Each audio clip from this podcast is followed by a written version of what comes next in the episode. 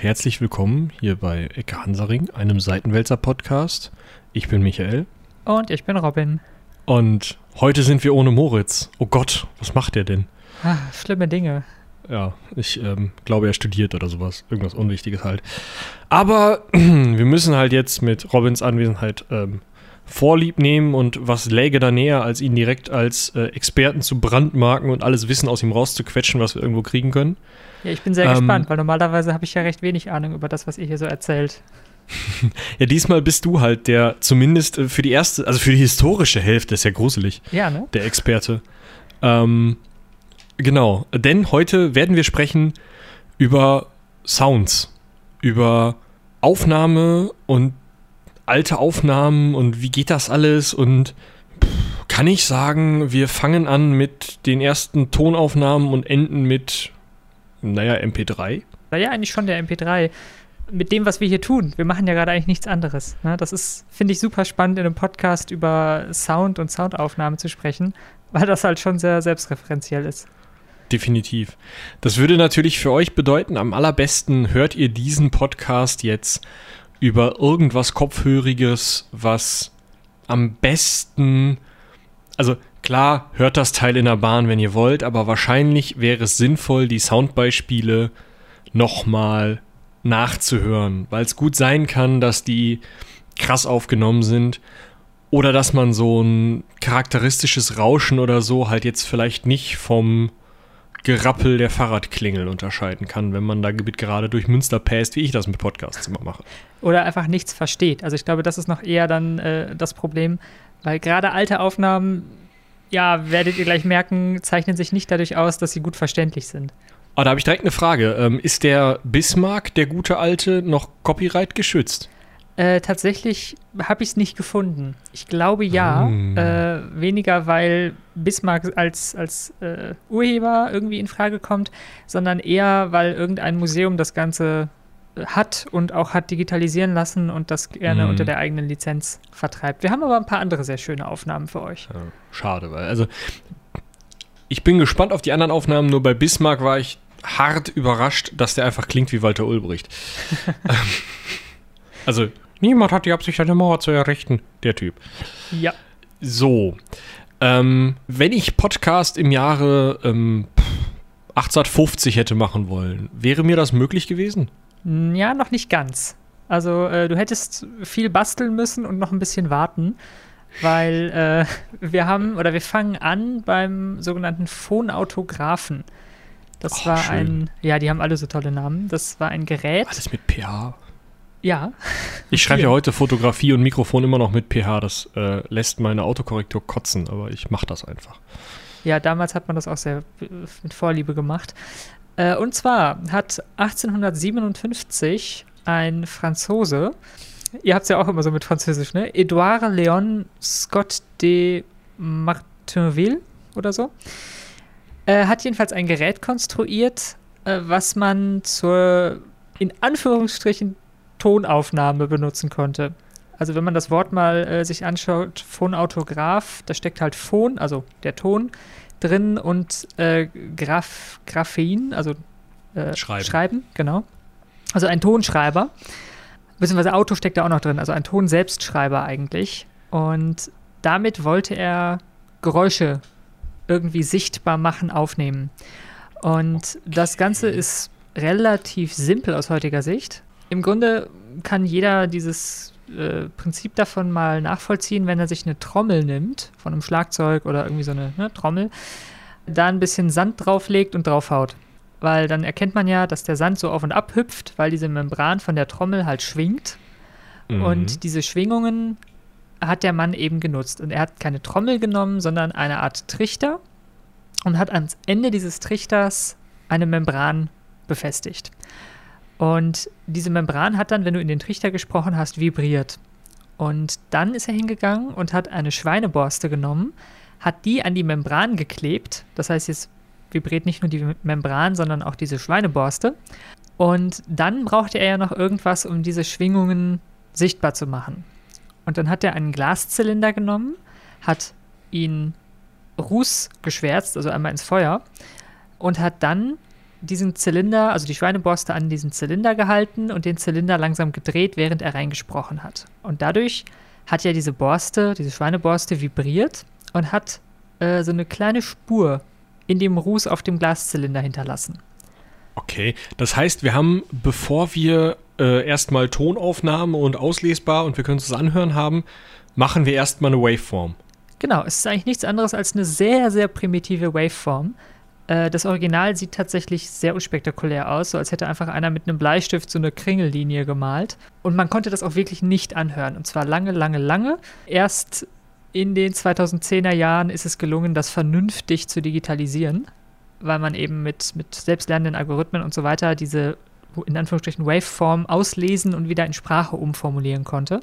Dann, dann gab es noch einen kleinen Fehler bei dem Auslesen, weil man in der falschen Geschwindigkeit das Ganze interpretiert hat, weil man natürlich nicht gewusst hat, wie schnell hat denn der Mann seine, sein, sein Glaszylinder gedreht. Oh, da werden wir auch gleich noch zukommen. Also ich habe ja, ich habe mich ja mit dem, mit dem neueren Teil beschäftigt, so äh, mhm. Kassette aufwärts.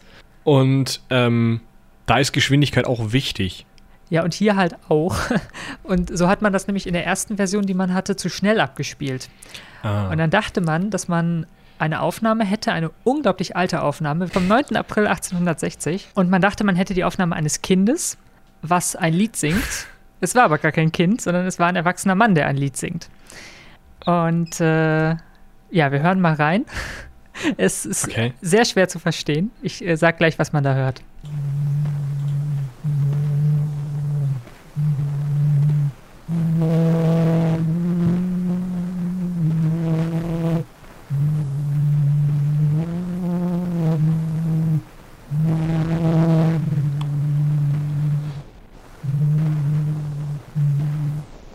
Ich hätte jetzt Interpretationsansätze von Handy auf Schuhkarton mit Vibrationsalarm über kaputte Schiffshupe äh, bis hin zu, hm, weiß ich nicht. Also wenn das unbedingt ein Mensch sein soll, dann macht er ungefähr, hm, aber komisch.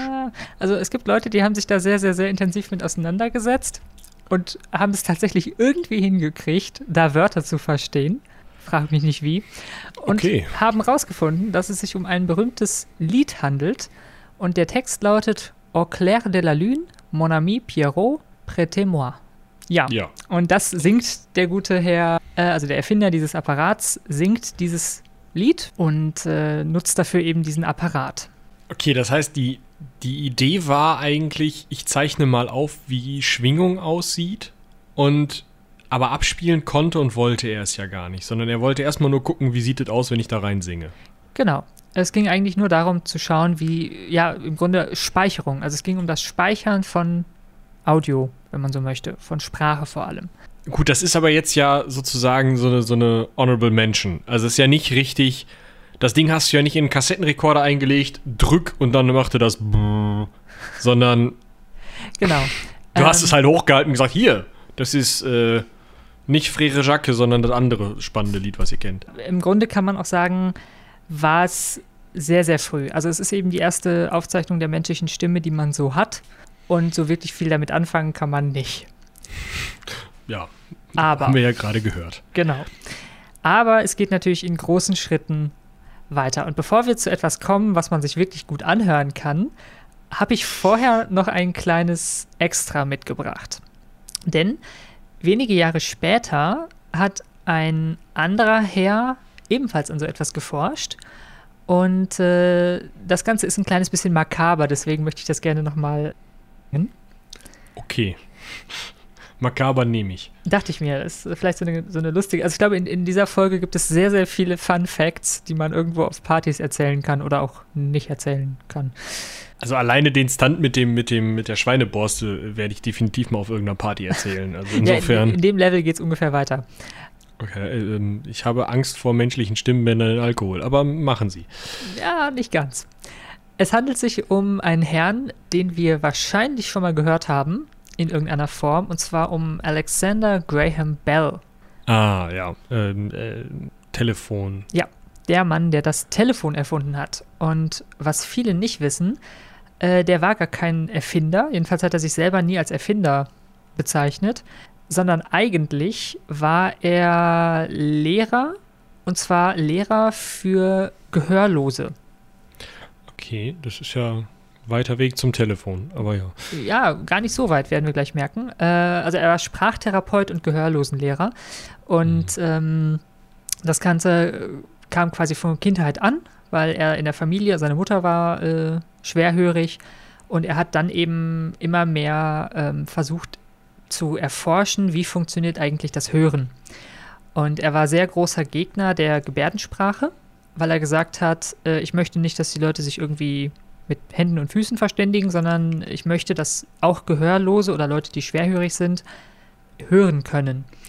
Und hat eben ganz viel daran geforscht, das möglich zu machen. Zum Beispiel hat er eher Luftballone genommen oder so, so Membrane, äh, die sich dann seine Schüler ans Ohr gehalten haben, die dann geschwungen haben und dann konntest du einen Finger dran legen und konntest quasi die Sti Schwingung der äh, Stimme von ihm wahrnehmen dadurch.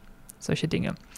Und dann hat er natürlich auch sich gedacht, gut, äh, wie funktioniert überhaupt so ein Ohr? Und hat dann äh, das Ganze natürlich äh, ausprobiert und versucht nachzubauen und hat es aber irgendwie nicht ganz hingekriegt, weil ein Ohr ist, wie wir heutzutage wissen, ziemlich komplex mit den ganzen Mikroknöchelchen und was da alles drin ist. Ja, also hat er ein Ohr genommen. Okay, also er hat irgendwem ein Ohr abmontiert. Ja, also einem Toten hat er ein Ohr abmontiert. Und zwar reden wir hierbei nicht von der Ohrmuschel, also dem, was man sieht, sondern von dem, was innen drin ist. Schon mehr so eine Kernbo Kernbohrung. Genau. Und hat daran einen Trichter befestigt, also die Ohrmuschel ersetzt, und einen Strohhalm, der ersetzt die Schweineborste, und hat dann ein Gerät entwickelt, das wird heutzutage als Dead Earphone Autograph bezeichnet. Schön. Sehr er, schön. Wo er das gleiche gemacht hat wie der Herr, den wir vorhin besprochen haben, wo er eben ähm, Sprache sichtbar gemacht hat. Okay, und das klingt besser. Nee, da haben wir auch keine Aufnahme von tatsächlich. Ach so, okay. Ähm, er hat das als schulisches Instrument genutzt. Und zwar wollte er, dass die äh, Schülerinnen und Schüler sich diese in Anführungsstrichen Waveform, also dieses Gekritzel, angucken und versuchen, so zu sprechen wie er, also damit man das sehen kann. Weil wenn du nicht hören kannst, viele Leute, die nicht hören können, haben ja auch eine etwas interessante Aussprache, weil sie sich selbst auch nicht hören können. Mhm. Das heißt, äh, sie, sie wissen gar nicht, wie sie zum Beispiel Wörter betonen sollen oder wie sie in der Höhe und Tiefe ihrer Stimme oder in der Lautstärke ihrer Stimme variieren können, weil sie es selber nicht hören. Und das heißt, er hat dann in dieses Gerät gesprochen, hat gesagt, hier, so sieht dieses Gekritzel bei mir aus. Jetzt sprich du mal bitte das Gleiche und guck, dass das genauso aussieht. Das war die Idee dahinter. Okay. Aber das heißt, der hat die schon irgendwie einen Satz sprechen lassen oder sowas. Ja, Satz oder halt Wörter halt oder so, genau. Ähm, okay, also das heißt, wir haben jetzt zweimal mit ähm, verschiedenen ähm, Teilen toter Säugetiere Dinge auf Glaskolben geschrieben. Was war denn die erste wirkliche Tonaufnahme? Also da, wo man wirklich hingehen konnte, ich nehme das, ich nehme das auf, ich tue das irgendwo anders hin und spiele das jemandem vor. Ja, das äh, kam dann auch wieder ein kleines bisschen später, also nur wenige Jahre, drei Jahre später. Wir sind 1877 und okay, der sind, Herr, ähm, den wir 40 Jahre bevor ich dachte. Ja. Tatsächlich, äh, der Herr, den wir uns jetzt angucken, den kennen wir auch, nämlich Thomas Alva Edison. Okay. Den kennen wir von der Glühbirne. Ja. Ähm, und jetzt kennt ihr ihn auch vom sogenannten Phonographen. Ah, wieder, wieder so ein ja. schönes Wort. Ne? Er hat das Auto rausgenommen, also nicht Phonautograph, sondern er hat es ein bisschen kürzer gemacht, nämlich Phonograph. Das hatte auch durchaus äh, Gründe, nämlich ganz plump Marketing. Er hat das Ding nämlich nicht nur entwickelt und gebaut, sondern hat es auch sehr, sehr im großen Stile vertrieben. Ähm, das heißt, es war auch nicht nur der erste, die erste Möglichkeit, so etwas aufzunehmen und wieder abzuspielen, sondern es war auch eine Möglichkeit, das Ganze kommerziell zu äh, ja, vertreiben und irgendwo in Serie herzustellen. Aber wir sind doch noch nicht bei den Shellac-Platten, oder? Also noch lange nicht. Wir sind bei einem Gerät, wo man einen eine Walze hat, die aus Wachs besteht, beziehungsweise ähm, aus Ton, der mit einer Wachsschicht äh, ummantelt ist. Später hat man dann andere Arten der Ummantelung genommen, wie zum Beispiel Zinnfolien, äh, wo man eben ja besser darauf abbilden konnte. Aber im Grunde ist das Prinzip noch recht ähnlich. Das heißt, wir haben eine Nadel und wenn man etwas da reinspricht in diese Maschine, dann wird mit dieser Nadel eben auch wieder der Schall, die Schwingungen eben in eine Oberfläche geritzt. In diesem Falle war es dann eben anfangs Wachs, später ähm, andere Materialien, zum Beispiel Zinn. Und wenn man es dann wieder abspielen wollte, konnte man die gleiche Nadel nehmen, die dann eben durch diese Linien, diese Rillen gegangen ist und das Ganze wieder hörbar gemacht hat. Im Grunde ein Prinzip, was es sehr, sehr lange gab. Also das wird später ähnlich auch bei den äh, Schallplatten und anderen Dingen noch angewandt. Aber hier waren es eben Walzen, weil man eben immer noch so diese Idee hatte, dass man an einer Kurbel dreht und wenn man ne, kurbelt, dann hat, ist so dieses Walzenformat äh, natürlich sehr passend. Dann brauchst du eine Umlenkrolle, klar. Also genau, also mindestens eine Umlenkrolle brauchst du sonst. Also ich, ich stelle mir das halt wenig Informationen vor, um eine Stimmfarbe zu übermitteln oder sowas. Äh, es geht tatsächlich. Also das, das Problem ist eher, dass äh, das Material nicht so hundertprozentig geeignet ist. Also jeder, der schon mal eine Kerze in der Hand hatte mit einem Aufdruck oder irgendwie so einer Verzierung und die mal zu lange in der Hand hatte, ja klar. Wachs ist halt weich, dementsprechend geht es schnell kaputt und es ist nicht unbedingt das beste Material, um sowas äh, überhaupt erstmal da reinzuritzen. Und dementsprechend klingen solche Aufnahmen. Ich habe tatsächlich eine Aufnahme mitgebracht, die ist ein bisschen später entstanden, 1888. Mhm. Immer noch sehr früh. Elf Jahre später, ja, okay. Genau, wo aber dieses Gerät quasi äh, auch wirklich schon serienreif war und Edison selbst, also wir hören gleich die Stimme von Edison, ähm, oh. sein Gerät äh, quasi vorgestellt hat, indem er nämlich beschreibt, äh, wie man damit ja die ganze Welt hören kann bei sich im Wohnzimmer.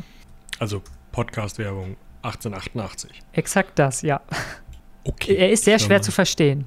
Dann hören wir mal rein. Uh, now, Mr. Blaine, as you've been nearly around the world, I took you around the world on the photograph. I'm not charged you anything. I'll take you on the steamer. Uh, okay, around the world verstehe ich. And from Liverpool to London. From London on the London and Brighton Railroad to Brighton. And from Brighton ja, also er erklärt eben, wie man mit äh, einem Schiff nach hier und da fährt, dann mit der Eisenbahn weiter und so weiter und so fort. Hm, ja, aber es ist trotzdem, also es ist schon sehr verrauscht, muss ich sagen. Genau, also es war eben eine Wachsaufnahme und dementsprechend nicht unbedingt so gut. Tatsächlich hat sich die Technik aber weiterentwickelt, also sowohl die ähm, Nadel als auch die Rollen wurden weiterentwickelt, wurden verbessert. Äh, sie konnten dann auch irgendwann vervielfältigt werden. Also ab 1893 äh, gab es Kopiermaschinen, wo man dann eben auch diese Walzen kopieren konnte, was natürlich wahnsinnig gut ist, wenn man nicht nur eine Walze, eine Stimme hat, sondern das Ganze irgendwo kopieren kann. Was auch natürlich gut war, war, dass die Umdrehungen pro Minute ja nicht mehr ganz so variabel waren wie vorher. Also man konnte die zwar immer noch, man musste immer noch per Hand kurbeln, aber diese Walzen konnten quasi, du konntest irgendwie einstellen, wie viele Umdrehungen pro Minute du machst oder so ähnlich. Jedenfalls konnte man das dadurch so ein bisschen begrenzen. Also du kannst es standardisieren und hast dann nicht diesen Effekt genau. von der zurückspulenden Kassette oder ja, ich meine, viele Audioprogramme machen das mittlerweile so als Hommage, dass du so ein Wull über die Spur kriegst. Ja sowas hattest du, äh, hättest du ja gehabt oder hast du ja im Endeffekt auch noch, selbst wenn du einen, einen kurbelbetriebenen Schallplattenspieler nimmst und den ähm, da ausstellen kannst, dass der entweder mit 33 oder 45 Umdrehungen läuft, dann kannst du halt auch zu schnell kurbeln. Und dann macht halt auch. Oder du kannst einfach mal von 33 auf 45 Umdrehungen stellen in der, äh, von, von der. Ja, genau. Und was vielleicht auch noch relevant zu erwähnen ist, also wenn du da jetzt dein Hörspiel oder so drauf aufnehmen wolltest, dann brauchtest du eine ganze Menge Walzen. okay, wie viele Walzen brauchst du für eine Minute? Äh, die Spieldauer von einer Walze war vor 1908 zwei Minuten. Wow. Und 1908 hat er dann ein neues Walzenformat eingeführt und da waren es dann vier Minuten. Wow. Weil man die Dichte der Rillen verdoppelt hat, genau. Krass. Äh, Finde ich ganz interessant, äh, was zum Beispiel auch noch so ein kleiner Funfact am Rande ist, wenn wir mal kurz in ein anderes äh, Genre gehen.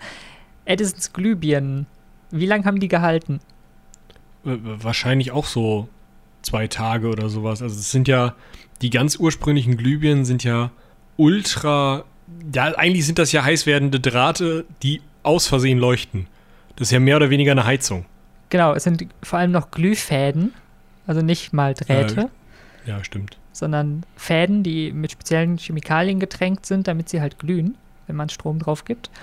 Und äh, die haben 18 Stunden gehalten. Also 18 Stunden Leuchtdauer und nicht genau. wahrscheinlich dreimal an- und ausmachen. Ja, das mit dem An- und Aus weiß ich nicht, aber wenn du sie einmal anmachst, dann hat sie 18 Stunden geleuchtet. Also, wenn du Glück hast, natürlich, weil, ne? Und dann paff. je nach Produktions, äh, die werden ja handproduziert noch zu der Zeit, äh, kann das natürlich auch sein, dass du mal eine kriegst, die 16 Stunden leuchtet, vielleicht mal eine, die 18,5 Stunden leuchtet, je nachdem. Aber äh, kannst dir vorstellen, du kaufst halt Glühbirnen. Viele Glühbirnen. Ja, du verwendest die ja dann nicht so wie heute. Ne? Nein, also, natürlich nicht.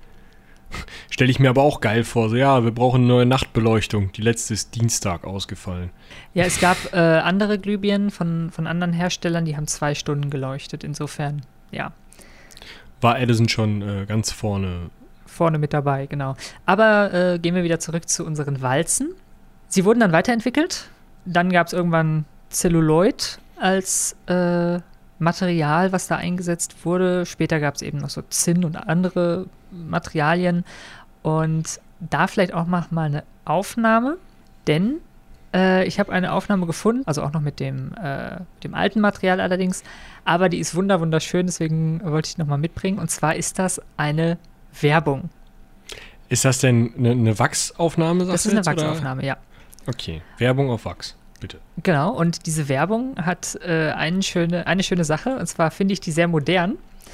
Äh, und zwar, ich weiß nicht, wer die Nikon-Werbung kennt, von den äh, Nikon-Kameras. Diese eine. Ja, das ist tatsächlich eine, mehr oder weniger. Ähm, weil in allen Nikon-Werbespots wird immer, äh, die Nikon stellt sich immer selbst vor und sagt halt immer, ich bin die Nikon sowieso. Und genau das hat Edison auch gemacht. Oder seine Firma. Die hat nämlich dieses Gerät, den Edison-Phonograph, das Ding hieß auch Edison-Phonograph wirklich, also hatte den Namen mit drin, äh, hat sich selbst vorgestellt. Das heißt, wir hören jetzt, wie der Edison-Phonograph sich selbst vorstellt. I am the Edison phonograph, created by the great wizard of the New World to delight those who would have melody or be amused. I can sing you tender songs of love. I can give you merry tales and joyous laughter. I can transport you to the realms of music. I can cause you to join in the rhythmic dance. I can lull the babe to sweet repose, or waken in the aged heart soft memories of youthful days. No matter what may be your mood, I am always ready to entertain you. When your day's work is done, I can bring the theater or the opera to your home. I can give you grand opera, comic opera, or vaudeville. I can give you sacred or popular music, dance, orchestra, or instrumental music. I can render solos, Ja, sie ist ein bisschen lang, aber durchaus Ja. modern. Ich finde sie ziemlich cool. Ja, ich finde sie auch großartig. Ja, und was uns das natürlich gibt, diese Möglichkeit, jetzt Ton aufzunehmen, und zwar auch im großen Stil aufzunehmen. Also wir haben jetzt eben nicht nur die, diese Sache, dass irgendwo ein einsamer Erfinder in seinem Pariser Werkstattbüro sitzt und irgendwie so ein bisschen mit Schweineborsten spielt, sondern jetzt haben wir halt eine Möglichkeit, wirklich ja, in Massenproduktion aufzunehmen. Das heißt, plötzlich explodiert die Anzahl der Aufnahmen und dadurch jetzt für euch quasi aus, aus historischer Perspektive ergeben sich natürlich wahnsinnig tolle äh, Dokumente, weil wir jetzt nicht nur ähm, aufgeschriebene Dinge uns anhör, äh, anschauen, also lesen können, sondern wir haben jetzt eben Primärquellen schlechthin, wie Leute Sachen erzählen. Was wurde denn da so aufgenommen? Also, wenn ich mir überlege, wenn ich jetzt, ich meine, klar, ich podcaste, ich habe überhaupt kein Problem mehr, irgendwas in den Äther zu blasen, aber ähm, der erste Moment, dass ich vor dem Mikrofon saß, war schon so, ähm, äh, was sag ich denn jetzt hier? Und wenn ich nur zwei Minu Minuten Spielzeit habe und erstmal eine Minute überlege, ist das schon doof, oder nicht? Das ist richtig. Also meistens waren es wichtige Reden, die aufgenommen wurden, aber auch ganz in Anführungsstrichen dämliche Sachen. Also man muss sich überlegen, diese Phonographen waren halt teuer. Das heißt, die haben sich reiche Leute geholt und auch vor allem reiche Leute, die irgendwie in der Gesellschaft zeigen wollten, ich hab's. Und die haben dann teilweise äh, ihre Kinder Weihnachtslieder singen lassen in diese Dinger bei irgendwelchen Treffen und Versammlungen. Die haben das ihren Gästen vorgeführt. Das heißt, man hat dann irgendwelche Aufnahmen, wo Leute zum Beispiel so, so Kinderreime oder so bla bla bla Zeug da reinquatschen, damit sie ihre eigene Stimme mal hören können. Also es wurde schon so ein bisschen als Spielzeug fast vermarktet in Teilen. Es gab sogar Spielzeuge, das finde ich super creepy. Äh, man hat die Dinger gebaut mit äh, einem Puppenkörper drauf. Oh. Das heißt, du hattest eine sprechende Puppe. So, so ein bisschen wie diese Dinger, die es ja bis heute gibt, ne? wo du einen Knopf Diese drückst. Annabelles, wo du hinten dran ziehst und dann Ja. sagen die Mama. Ja, genau Ja, so. okay. Und nur, dass du halt da was reinsprechen konntest und dann hat die Puppe Sachen gesagt. Oh Gott. Ich stell dir das mal vor, die sind ja schon creepy, wenn die bei Tante Hilde irgendwie auf dem Schrank stehen und dich angucken. Und dann redet die auch noch mit Dann- dir. Hallo? Bitte die Füße vom Sofa. Ja, genau. Und ich habe mal ein so ein, wie ich finde, super interessantes Zeitzeugen-Gespräch mitgebracht. Und zwar gibt es im Netz die UCSB Cylinder Audio Archive Seite. Ich denke, wir verlinken die mal. Ähm, da sind ganz, ganz, ganz viele dieser Edison-Zylinder, also dieser Rollen, äh, digitalisiert worden. Und da kann man sich die anhören. Und hier habe ich mal, und das finde ich einfach persönlich total spannend, vor allem weil es eine äh, Ecke Hansaring-Folge anknüpft, bei der ich schon mal dabei war. Und zwar vielleicht erinnern wir uns an die äh, Antarktis, die Südpol-Folge. Mhm. Da ging es ja unter anderem um Herrn Shackleton, den Entdecker, der eben versucht hat, zum Südpol zu kommen, mehrfach. Das war der mit den Ponys, der dann verstorben ist, ne? Äh, das kann gut sein. Ja, für sowas habe ich ein Gedächtnis. Ich meine, das war der mit den Ponys, der dann verstorben ist. Ja, könnt ihr nachhören das in der Folge. Genau, wenn das nicht richtig ist, dann könnt ihr uns ja unsere eigene Folge auf eine Wachsplatte aufnehmen und schicken. So. Genau.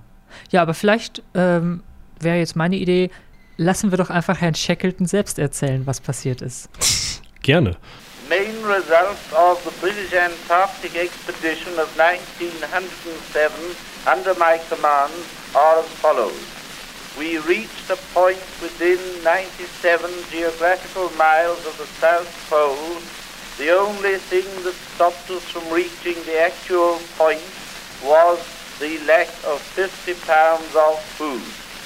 Another party reached for the first time the South Magnetic Pole. Another party reached the summit of a great active volcano, Mount Erebus. We made many interesting geological and scientific discoveries and had many narrow escapes throughout the whole time. A typical narrow escape was when we were going up the great glacier towards the pole. We were marching along, three of us Spannend. Das ist so das Erste, wo ich sage, okay, das, das kann ich gut verstehen. Ich meine, man hört dieses, dieses Walzendrehen noch. Mhm. Dieses Rauschen und Knattern auch noch. Genau, und du, du hast halt diese, diese Bewegungsmoment da drin, aber das hast du ja auf einer ausgenudelten Kassette auch noch. Und den würde man wahrscheinlich immer noch nicht an der Stimme erkennen, wenn der irgendwo losbrüllt. Aber es ist schon näher an der Stimme, wie ich sie mir vorstelle, als diese Bismarck-Aufnahme, die ich kenne. Genau. Ist ja auch deutlich später nochmal, ne? Also die Bismarck-Aufnahme ist, glaube ich, nochmal 10, 15, 20 Jahre früher. Genau, die Bismarck-Aufzeichnung ist von 1889. Also Ja. 20 Jahre eher. Dann, ja, Kassette und Spotify. Ne? Genau. Ja, oder vielleicht so Übergang, aber ja. Ja, und wie gesagt, ich finde es super spannend. Also auch, dass man solche Dinge dann mal wirklich aus erster Hand hört und sich jetzt auch vielleicht so ein bisschen vorstellen kann. Ich meine, wie du gerade sagtest, so richtig, wie klingt der Mann, weiß ich jetzt immer noch nicht, aber zumindest so in die Richtung. Und wie cool Ja, ist das einfach, dass man halt Ja. Herrn Shackleton selbst über seine Antarktis-Mission reden hören kann. Finde ich den- sehr, sehr spannend. Der, der ist halt 110 Jahre her, diese Veranstaltung da. Also, Genau. das ist eine 110 Jahre alte Tonaufnahme. Die ist so alt, da war meine Oma noch nicht auf der Welt. Genau. Und da sind die halt noch mit irgendwelchen, äh, waren es noch Segelschiffe? Ja, ne? Mit denen die da Ja, zum beides, Nordpol ne? sind. Ja, oder so Segel plus bisschen Schiffe, wie auch immer. Also, ja, zum, Nord äh, zum Südpol, Südpol. sind sie wahrscheinlich immer noch mit Segelschiffen, aber es gab halt schon äh, im, im amerikanischen Bürgerkrieg zum Beispiel wurden schon dampfgetriebene Panzerkreuzer verwendet und sowas. Ähm, und so ganz spannende Boote, wenn wir schon, wenn wir abschweifen, dann richtig, hört mal in unsere U-Boot-Folgen rein, denn da gab es so Halb-U-Boote, ganz spannende Dinger, die sahen aus, als würdest du eine Win Linse ins Wasser werfen. Können wir bestimmt nochmal drüber sprechen. Und das geht nicht Ähm, unter, oder wie? Nee, nee, das waren halt schon richtige Schiffe, aber die waren halt auf Deck möglichst flach gemacht, weil es ja noch keine Torpedos gab, sondern nur so ähm, Dinger mit einer Stange voll, ganz komisch. Also so ein Mann-U-Boote mit einer Stange Ah. und an- vorne an der Stange war eine, war eine Ladung und naja, also du bist halt hin, hast das Ding da dran gefummelt und hofftest, dass du rechtzeitig umdrehen kannst. Ähm, Aber äh, diese Schiffe sehen halt, die sehen so Jules Verne-mäßig aus, das glaubt man gar nicht. Ist schon total spannend. Damit versucht man halt Kanonenschüssen irgendwie möglichst Herr zu werden. Aber ab davon äh, Segelschiffe, Pferde, Pferde, Pferde, Pferde, Pferde und vielleicht mal ein Auto, aber ganz selten. Ja, dann gehen wir mal ein bisschen weiter. Also äh, wir haben jetzt diese Wachsrollen, die halt nicht unbedingt praktisch in der Handhabung sind, die wir aber überall kaufen können, wenn wir genug Geld haben. Ähm, tatsächlich, äh, vielleicht Fun Fact am Rande, ich hatte mal so ein Ding in der Hand. Die kann man sich ungefähr so vorstellen wie so eine, wenn ihr so eine Klopapierrolle nehmt. äh, von, der, Okay. von der Größe her, ein bisschen kleiner. Eine volle oder eine, mit der ich fertig bin? Eine leere, Okay. ungefähr der Durchmesser, vielleicht ein bisschen mehr, also noch so, keine Ahnung, 50 Blatt drauf. Und dann relativ schwer, weil das ist halt wirklich eine, eine Tonwalze mit Wachs drumherum. Also die ist durchaus schwer. Klingt jetzt nicht so spannend, wie es klingt, wenn man es benutzt, wie man es benutzen soll. Das stimmt. Also ich habe sie auch nicht in Aktion erlebt, sondern nur das äh, Teil ohne den Apparat. Was möchtest du uns jetzt vorstellen? Bitte die Schallplatte. Nein, noch nicht? Doch, jetzt kommt die Schallplatte.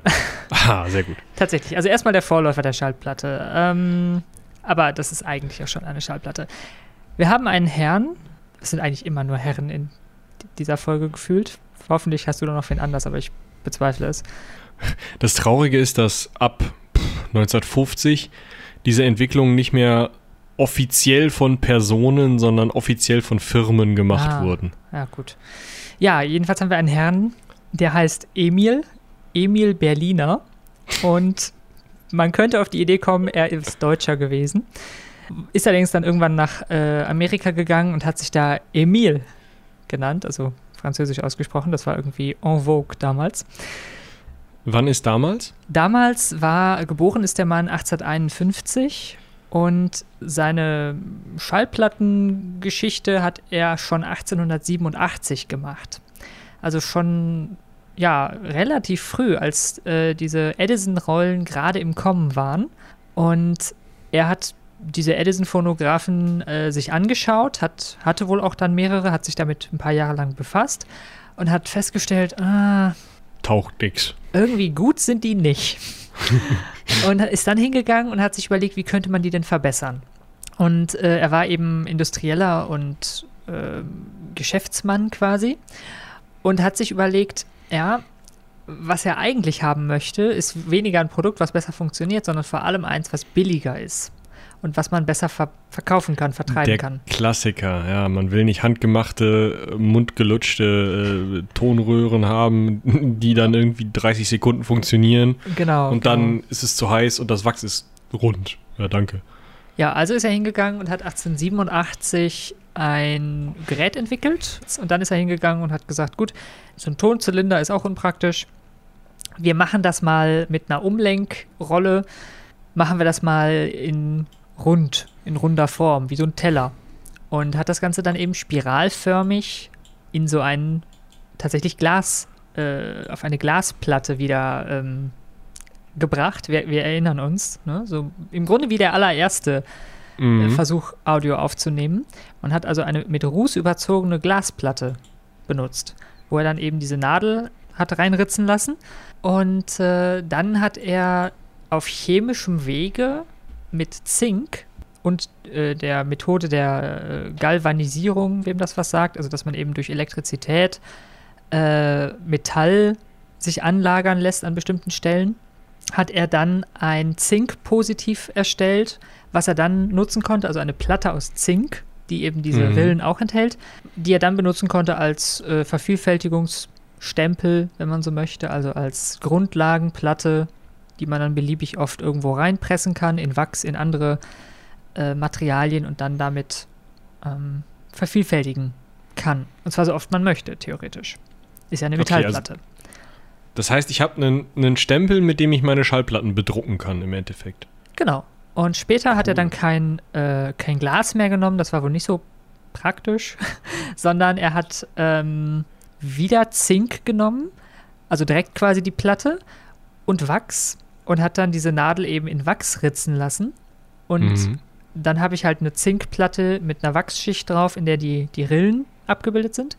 Und dann hat er diese Platte in Säure gelegt und die Säure hat überall da, wo die Rillen frei lagen, geätzt. Und überall da, wo äh, das Wachs die Platte bedeckt hat, halt nicht geätzt.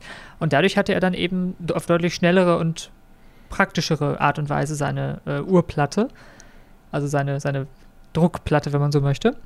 Mhm. Und man hat ein ähnliches Prinzip tatsächlich auch später bei Druckplatten verwendet. Insofern äh, kann man da schon ganz gut von, von fast schon von Druck sprechen, was er da gemacht hat. Aber warte mal, wenn der, also er ritzt die Einritzungen tiefer rein. Mhm.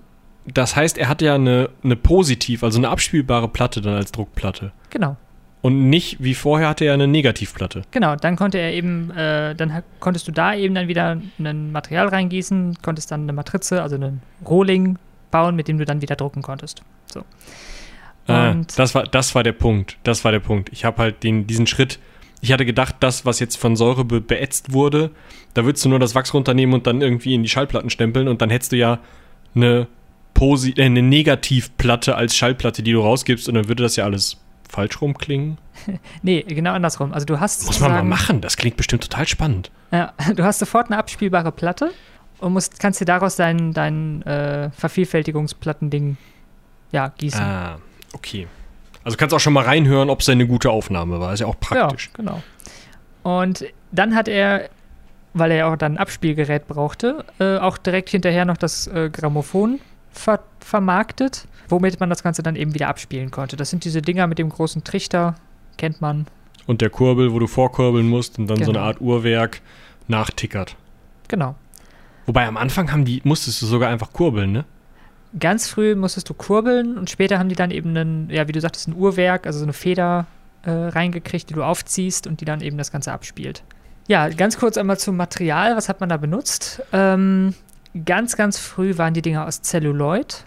Äh, Das ist doch so ein Celluloid. flabberiges, also das kennt man doch von Filmrollen aus Inglourious Bastards, Ja, genau, oder nicht? genau. Brennt wie doof, wenn man so Nitro-Zeug drauf tut, damit Film funktioniert.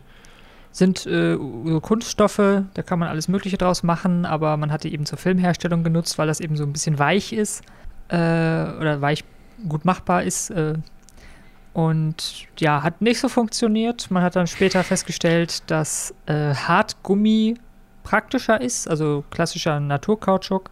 Ähm, Aber der fließt doch auch, oder nicht? ja, und der ist dann auch nicht so wirklich gut. Aber damit hat man dann die Serienanfertigung erstmal gestartet. So, man braucht ja Mhm. irgendwas. Und das, ja, Unpraktische war allerdings, dass äh, zum einen die Audioqualität relativ schlecht war, Mhm. weil bei diesem Prozess ja schon ziemlich viel von dem eigentlichen, äh, also gerade durch dieses Drucken geht halt viel verloren, weil einfach wahrscheinlich die Materialien nicht so gut waren, dass sie diese, diese sehr, sehr feinen Schwingungen nicht gut aufgenommen haben. Ähm, und weil eben, ja, dieses, also in erster Linie, weil das Material nicht praktisch war. So. Und dann hat man sich nach anderen Materialien umgeschaut. Und äh, tatsächlich waren die vorher auch sehr teuer. Und man wollte das dann natürlich wieder versuchen, irgendwie den, den ähm, Preis zu senken. Und hat dann eine Möglichkeit tatsächlich gefunden, wie man das verbessern kann. Und zwar hat man eine Mischung genommen aus Schieferpulver, Baumwollflock und Shellac. Ähm, äh, okay. Ich habe jetzt die Vorstellung, Gummi gut. Weil Gummi, also heute macht man ja irgendwie alles aus so Gummi- und Plastikveranstaltungen. Ich meine, klar, Plastik ist also dieses erdölbasierte Plastik und diese äh, künstlich hergestellten erdölbasierten Gummis sind was anderes als richtig reiner Naturkautschuk. Aber eigentlich ist dieses Kautschuk-Gummi halt auch schon ziemlich geiles Zeug. Ähm, was ist Shellac? Shellac. Shellac ist ein unglaublich witziges Zeug. Ähm, tatsächlich war mir das vorher gar nicht so klar, woraus das ist. Na, bis ich es dann gelesen hatte. Und zwar ist Shellac eine Substanz, die ein bisschen an Harz erinnert, also Baumharz, wer das schon mal angefasst hat und dann klebrige Finger hatte. Ähm, besteht allerdings nicht aus Baumharz, sondern aus den Ausscheidungen der Lackschildlaus. Okay, das heißt, die haben Läuse gemolken, Ja. um Schall. Tatsächlich. Und die waren günstiger. Die waren günstiger und die waren vor allem Ah, ja. äh, qualitativ besser, Weil, wenn du nämlich diese Masse, die ich gerade er erwähnt habe, wenn du die heiß machst und verflüssigst, äh, dann ist die sehr, sehr dünnflüssig für einen kurzen Moment. Das heißt, die, die legt sich unglaublich gut in diese Rillen der Platte und wird danach sehr, sehr hart und sehr, sehr äh, strapazierfähig. Und ja, dann hast du eben einen sehr guten Druck, wenn man so möchte, der natürlich die, die Klangqualität verbessert. Wie Sekundenkleber im Endeffekt, oder? Ja. Okay, ja, cool. Und das heißt, diese Shellackplatten, Vinyl hat wahrscheinlich die gleichen Eigenschaften, noch mal viel billiger. Deutlich Ähm, billiger nochmal, genau. Und äh, lässt sich besser pressen, besser verwerten, lässt sich theoretisch sogar recyceln. Aber im Vergleich zu einer, zu einer Wachsrolle ist das ja schon mal ein, also handgefertigten Wachsrolle ist das wahrscheinlich schon mal ein Riesenfortschritt. Es ist, hält wahrscheinlich wesentlich länger und gut, es ist nicht wieder bespielbar. Ne? Eine Wachsrolle könntest du ja platt drücken im Zweifel. Genau, also es ist nicht wieder bespielbar, aber du kannst es eben in, in Serie besser produzieren. Später gab es dann ja Vinyl. Äh, Vinyl ist das gleiche Zeug, was wir auch unter dem Begriff PVC kennen. Ähm, Mhm. Das liegt einfach daran, also diese Verbindung, diese chemische, dieser Kunststoff heißt halt Polyvinylchlorid, PVC. Äh, und für die Schallplatten hat man sich halt das Vinyl als, als Ja, Begriff dann daraus Jeder nimmt sein schöneres Kürzel, okay. Genau, und die erste Vinylplatte gab es aber erst 1930. Also nochmal ein deutliches Stückchen später. Ähm, Kam unter anderem damit, dass die Radioprogramme auf Vinyl aufgezeichnet wurden. Und der Vorteil von Vinyl war in dem Moment, dass äh, Shellac zwar irgendwo lange Zeit funktioniert als Schallplatte, aber Shellac ist relativ zerbrechlich. Also nicht gut, was Erschütterungen angeht. Jetzt wollte man aber diese Radioaufzeichnungen irgendwie verschicken mit der Post. Und da brauchte man dann oder hatte man dann eben Vinyl als Alternative. Und weil das A günstiger und B äh, praktischer war, wurde dann ein ziemlicher Massen, eine ziemliche Massenherstellung mit Vinyl ähm, erstellt, die dann natürlich noch später im Krieg, also im Zweiten Weltkrieg, äh, durch die US Army extrem noch ja, weiterentwickelt und, und vergrößert wurden, dieser Absatz, weil man die Unterhaltungsmusik für die Soldaten im Zweiten Weltkrieg, die amerikanischen Soldaten, Ah. auf diese Dinger gepresst hat. Und zwar hießen die Teile V-Discs, das stand für Victory Disc, Okay, ja. und hatten halt äh, amerikanische Unterhaltungsmusik, ähm, die dann sozusagen an die Truppen geschickt wurden und äh, da gehört werden konnten. Und die haben natürlich diese, wie das immer so ist, Krieg in, in bestimmten Bereichen natürlich die Industrie angekurbelt in diesem Feld und haben damit auch die Vinylplatte irgendwo zum weltweiten Standard gemacht. Ja gut, die waren ja nach dem Krieg noch da, das heißt, man konnte sie auch noch ja, verwenden äh, und, und man hatte schon mal das Abspielgerät irgendwie und äh, ja, ne, so. Genau. Äh, aber nochmal kurz zurück zur Shellac-Platte. Da wollen wir nämlich euch, euch keine äh, Aufnahme vorenthalten. Ich habe nämlich eine schöne Aufnahme gefunden. Wie klingt eine Shellac-Platte? Von 1909, also noch eine relativ frühe tatsächlich.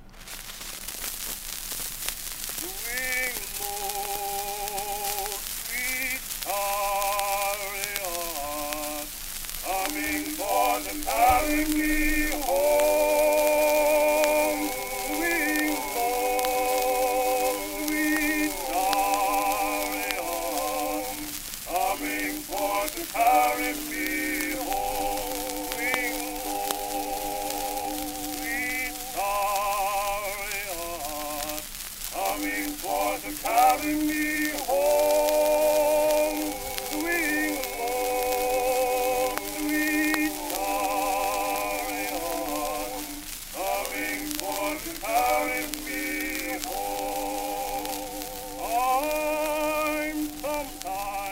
Das ist äh, eine Aufnahme, die man auf The Public Domain Review findet. Da sind eine ganze Reihe von sehr frühen Aufnahmen auf Edison-Rollen und auf Shellac-Platten. Und in diesem Fall war es Swing Low, Sweet Chariot, ein Gospel-Lied, was es seit den 1870er Jahren gibt und das jetzt hier in einer Aufnahme von 1909 zu hören war. Ja, spannend. Also ich fand es ein bisschen verrauscht, aber ich glaube, das ist einfach kein Kriterium für, wir sind noch in den ersten Zeiten von, von Soundaufnehmen. Eben, also wir sind 1909, vorhin war ja Shackleton ein Jahr später, 1910, Ja. also Genau, dann ist das Ganze irgendwann explodiert. Also zum Glück nicht im wahrsten Sinne des Wortes, sondern es gab einen großen Verkaufsboom. Äh, also wir starten so ja in den 30er Jahren mit der Vinylplatte und zum Beispiel im Jahr 1984 wurden immer noch 71,1 Millionen Stück verkauft. Die Zahlen sind dann immer stärker gesunken, weil eben andere Medien, zu denen kommen wir gleich, das Ganze ähm, verdrängt haben nach und nach. Den tiefsten Stand gab es in den 2000ern bis 2010er Jahren. Da wurden im Jahr ungefähr nur noch 600.000 verkauft. Ähm, in Deutschland, by the way. Also das sind nicht die, die Zahlen für die ganze Welt, sondern das sind Verkaufszahlen in Deutschland. Mhm. Äh, also muss man sich auch mal überlegen. 84, 71,1 Millionen bis 2010 dann nur noch 600.000. Aber die Zahlen sind in den letzten Jahren wieder ein bisschen hochgekommen, äh, also so ein ganz kleines bisschen ein Auftrieb. Ja, die ganzen Retro-Fans. Genau, ne? hat die Schallplatte Also, dann doch wieder erlebt. Jetzt zum Beispiel 2018 hatten wir 3,1 Millionen verkaufte Schallplatten in Deutschland. Ähm, ja, so ganz weg vom Fenster ist sie nicht. Hat sich also lange gehalten. Äh, manche Leute schwören drauf, aufgrund von, von Audioqualität und so weiter. Aber ja, und von, von ähm, Stil auch einfach. Ne? Ja. Also viele Leute wollen ja einfach dieses Rauschige haben und dieses Plattennadel hören. ja, diese. Textur, die man da irgendwie drin hat, ne? dieses Knacken der, der, des mechanischen Schallplattenabspielens. Äh, tatsächlich hört man die heute auch nicht mehr, ihr werdet euch äh, da nicht wundern, per Grammophon, sondern es gab dann irgendwann, Ach so! es gab dann irgendwann die elektrischen Plattenspieler, die auch dann tra transportabel waren. Also bei transportabel reden wir immer noch von der Größe eines Pizzakartons, aber immerhin. Ich kann mir das so vorstellen, dass heutzutage Leute mit einem Plattenspielrucksack rumlaufen, aber ja. tatsächlich. Das Spannendste, was ich mal gesehen habe, war ein viele, viele tausend Euro teurer magnetgelagerter Ab Abspielteller von so einer ähm, von so einem Plattenspieler. Also Plattenspieler ist ja auch nur dieses kleine Ding, was die Schallplatte abspielt. Dazu konnte man sich dann irgendwann in den 70ern, 80ern äh, ganze Anlagen kaufen mit Ver Vorverstärker, Verstärker und äh, Boxen und keine Ahnung was alles. Und wie gesagt, ich habe mal irgendwann eine Anzeige gesehen für einen Abspielteller, also das Ding, wo die Schallplatte drauf liegt. Je weicher der läuft, desto besser. Und was liefe weicher als Magnet? Also wie ein, wie ein, wie ein Magnetzug oder so. Genau, das heißt, die Platte äh, berührt eigentlich gar nicht mehr irgendeinen Motor, der die Platte dreht, sondern sie wird magnetisch gedreht. Fand ich sehr spannend, war sehr teuer. Kann ich mir gut vorstellen. Aber Magnet ist ein super gutes Stichwort. Willst du noch was erzählen oder äh, soll ich jetzt einhaken? Nee, eigentlich bin ich jetzt durch. Also wir können jetzt Ton aufnehmen, Ton abspielen, das ist günstig, läuft. Ja, ähm, hat aber äh, einen ganz gewichtigen Nachteil. Das ist schon äh, 1898 von Waldemar Paulsen ähm, herausgefunden worden. 98? Ähm, 1898, Ah. ja. Ähm, und zwar kann man das nicht als Anrufbeantworter verwenden, weil ähm, überleg mal, was du für einen Stunt machen musst, um eine Schallplatte als Anrufbeantworter zu verwenden. Da musst du ja einen Willi zu Hause haben, der dir diese Schallplatte nimmt, also diese, diese, was auch immer, in Zinnfolie gekratztes Zeug, in Säurebar, stempeln und so weiter, um dann halt das dann irgendwann abspielen zu können. Und das war dem Waldemar zu doof. Ähm, und das mit den Wachsplatten war irgendwie auch nicht seins. Er hatte sich das angeguckt, aber ähm, nee, fand er auch nicht gut.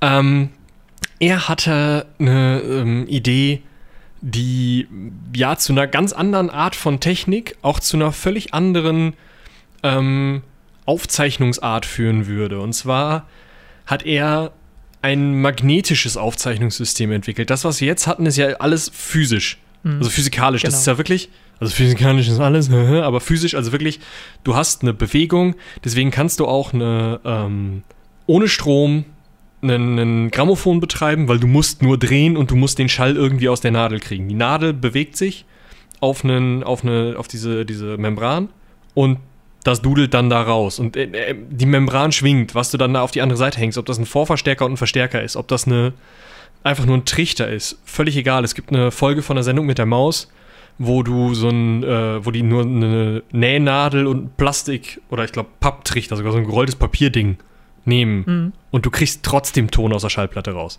Und das ähm, war dem Waldemar Paulsen nicht so wichtig, sondern er wollte unbedingt was haben, was schnell zu bespielen ist und schnell wieder zu bespielen ist. Also etwas, was auch zu löschen und wiederherzustellen ist. Und da kommen wir eben auch zum Magneten. Und zwar ähm, war sein Telefonograph Schön. ein, ja, im Endeffekt ein Anrufbeantworter. Der ist um 1900 von der äh, Mixed und, äh, Mix und äh, Genest, Genest AG in Berlin auf den Markt gekommen. Ähm, und es handelt sich halt im Endeffekt um ein Telefon, an dem eine auf eine Walze gerollte Klavierseite dranhängt, die in einer ähnlichen Weise wie dieser, der Ton der Schallplatte aufgetragen wird, wird hier mh, sozusagen magnetisch markiert, mit welcher Frequenz am Ende wieder eine Schwingung auszugeben ist.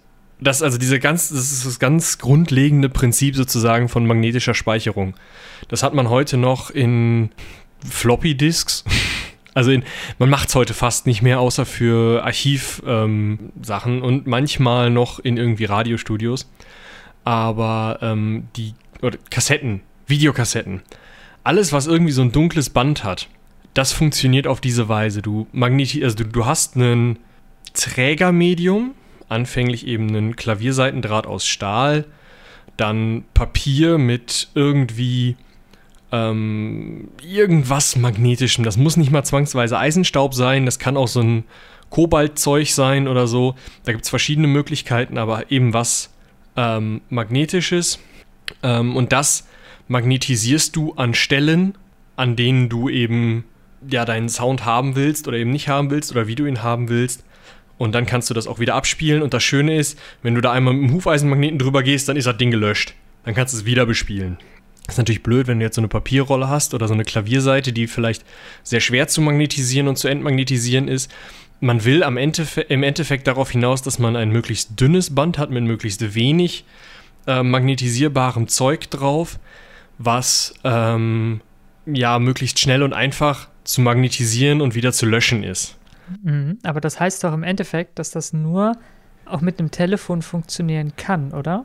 Zu der Zeit, weil du brauchst ja mindestens ein Mikrofon, was schon du brauchst mal ein elektrisches Signal, genau, anders geht was es nicht. Genau. eine Sprache in Ja. elektrische Signale umformt und auch hinterher wieder abspielen kann, also auch in Anführungsstrichen einen Lautsprecher.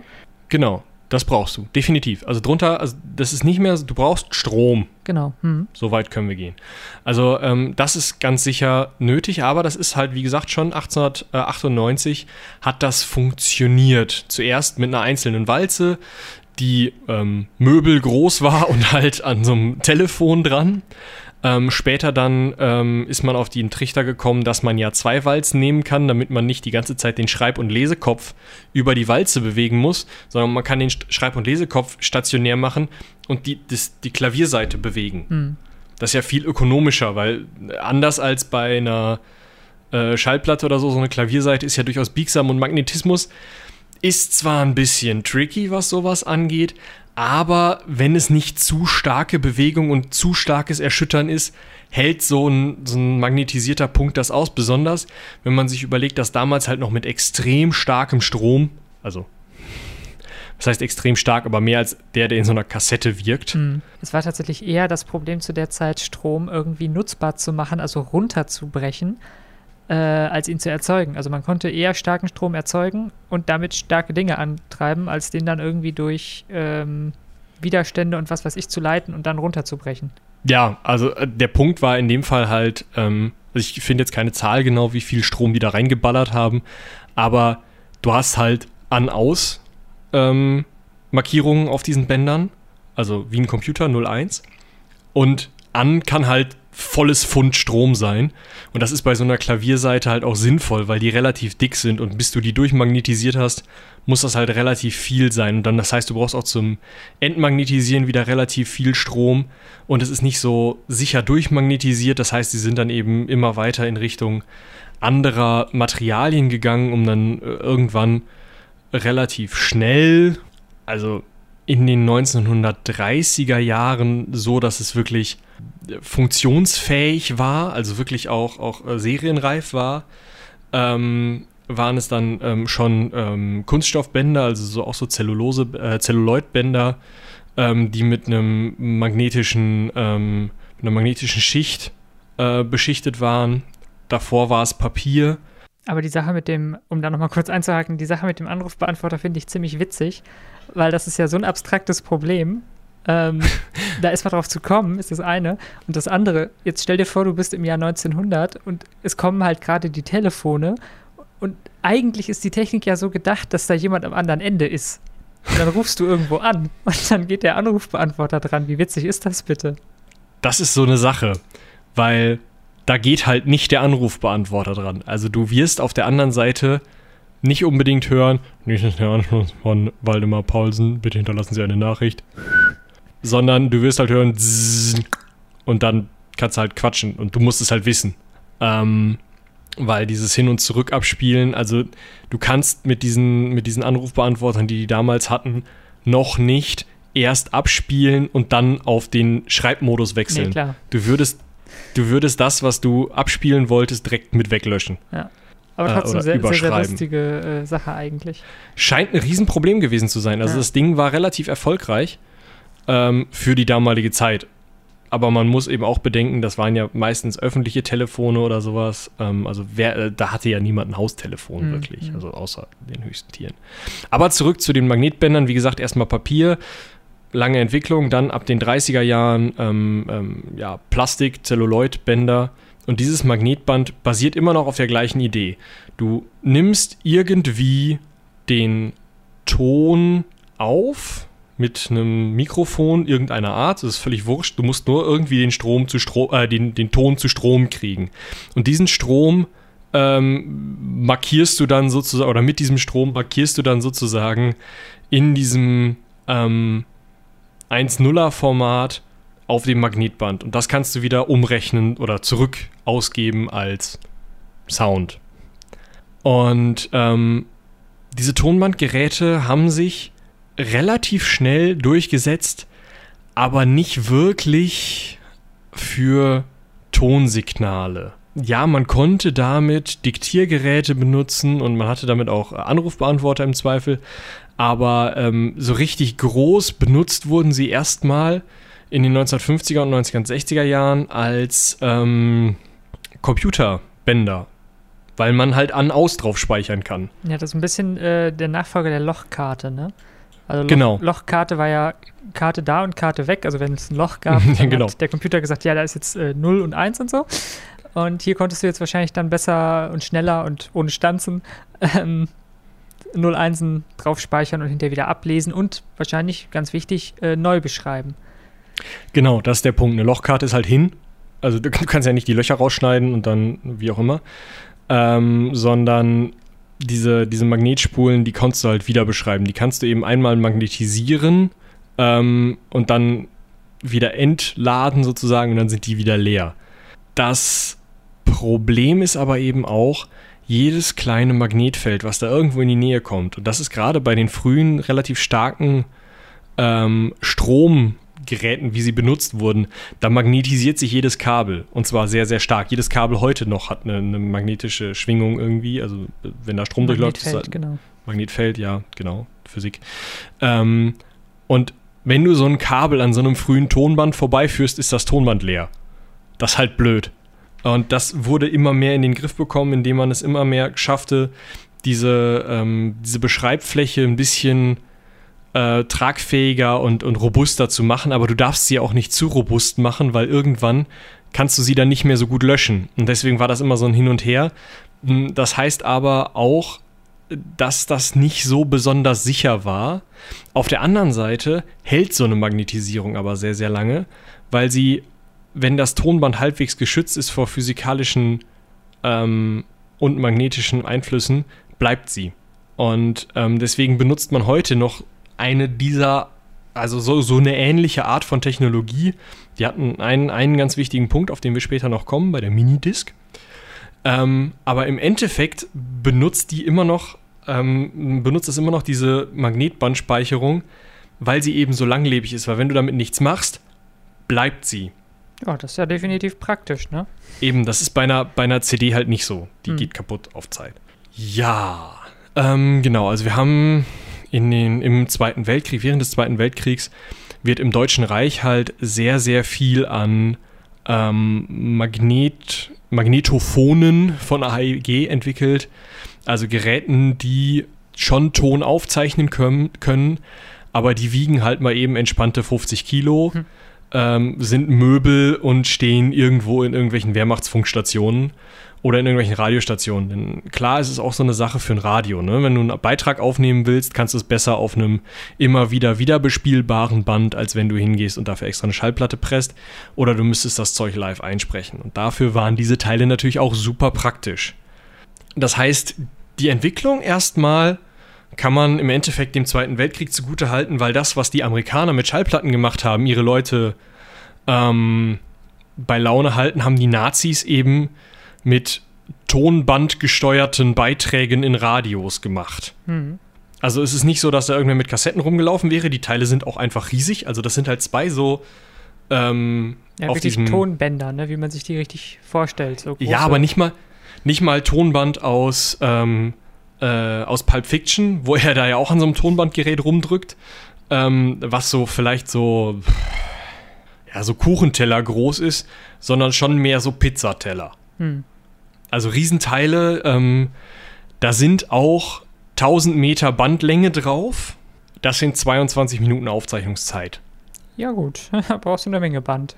Eben, also du kannst halt noch nicht zu dem Zeitpunkt mit diesen Tonbändern irgendwelche... Ähm, so eine 45 Minuten drei Fragezeichen Folge. Ja, kannst du vergessen. Also brauchst halt zwei Bänder für. Mhm. Und die zu wechseln ist halt ungefähr so cool wie eine Filmrolle wechseln. Also das machst du halt auch nicht mal eben. Ähm, das ganze Ding ist halt auch noch so freischwingend, also das fährt halt durch die Luft. Du hast keine Kassette, keine Abdeckung, nichts drumherum. Du hast einfach so eine Rolle, wo dieses Tonband drauf ist, die halt wie gesagt wie so ein großer Pizzateller ist. Steckst du da drauf. Ganz gut wie so ein, so ein Filmabspielgerät, so ein altes vorstellen. Ne? Ja, im Endeffekt ist es genau das. Und, ja. Ne, dann fädelst du halt und dann kann der das abspielen. Und dann hast du halt wieder ein elektronisches Tonsignal, was halt für Radio super praktisch ist, was für zu Hause aber halt durchgehenden, gut funktionierenden Strom erfordert. Hm. Ähm, und die Entwicklung ist dann ähm, in die USA gewandert, weil die USA natürlich, als sie die Geräte bei der Wehrmacht gesehen haben nach dem Krieg, gesagt haben, AEG, nehme ich. Haben den ganzen Scheiß mitgenommen ähm, und haben das vom äh, deutschen äh, 50 Hertz Wechselstromnetz auf das 60 Hertz amerikanische Wechselstromnetz äh, umgestellt und die metrischen Maße rausgeschmissen und ähm, die Bandgeschwindigkeit, also die Laufgeschwindigkeit, mit der das Band äh, durchläuft, die für, vorher 77 Zentimeter pro Sekunde war, was diese 1000 Meter bei 22 Minuten ergibt, äh, nee, 22 Minuten bei 1000 Metern ergibt, so rum, ähm, haben sie halt auf 30 Zoll pro Sekunde umgestellt, was 76,2 Zentimeter sind. Es funktioniert umso besser, äh, oder du kannst umso mehr aufnehmen, so rum, umso langsamer du dieses Band durchlaufen lässt. Ist ja irgendwo klar, aber mhm. dann hast du immer kleinere magnetisiertere Stellen. Klar, ja. Das heißt, du, du hast immer kleinere Abstände zwischen deinen Pieps oder deinen Magnet, also deinen Ja's oder deinen Einsen oder wie auch immer. Und dadurch wird es natürlich immer schwerer zu lesen. Das heißt, die Miniaturisi Miniaturisierung dieser Technologie ist das, was diese Technologie immer besser funktionsfähig macht. Das heißt, aus diesen 76,2 Zentimetern werden 38,1 cm, 15 Zoll pro Sekunde Durchlaufgeschwindigkeit. Bis man irgendwann bei 4,75 cm pro Sekunde ist. Und das ist schon eine Geschwindigkeit, da kann man dann eben einiges mehr. Ich müsste jetzt rechnen, warte mal. 352 Minuten auf das gleiche 1000 Meter Tonband aufnehmen. Das ist halt schon mal ein Riesenunterschied. Ja. Ähm, das sind dann so die Größen, wo man dann halt sagt, okay, da kann ich jetzt mal ein kleineres Tonband nehmen, da brauche ich nicht mehr so die Riesen-Oschis. Gleichzeitig miniaturisiert sich natürlich mit den kleineren Bändern, kann man auch noch die ganze Technologie, wurde auch noch mit miniaturisiert. Es wurde, ähm, ja, alles immer ein bisschen kleiner und das erste ähm, auf dem deutschen Markt in, auf der Industrieausstellung in Berlin 1951 vorgestellte Tonbandgerät für zu Hause ähm, hatte nur eine Bandgeschwindigkeit von 19 cm pro Sekunde, also noch ein bisschen mehr.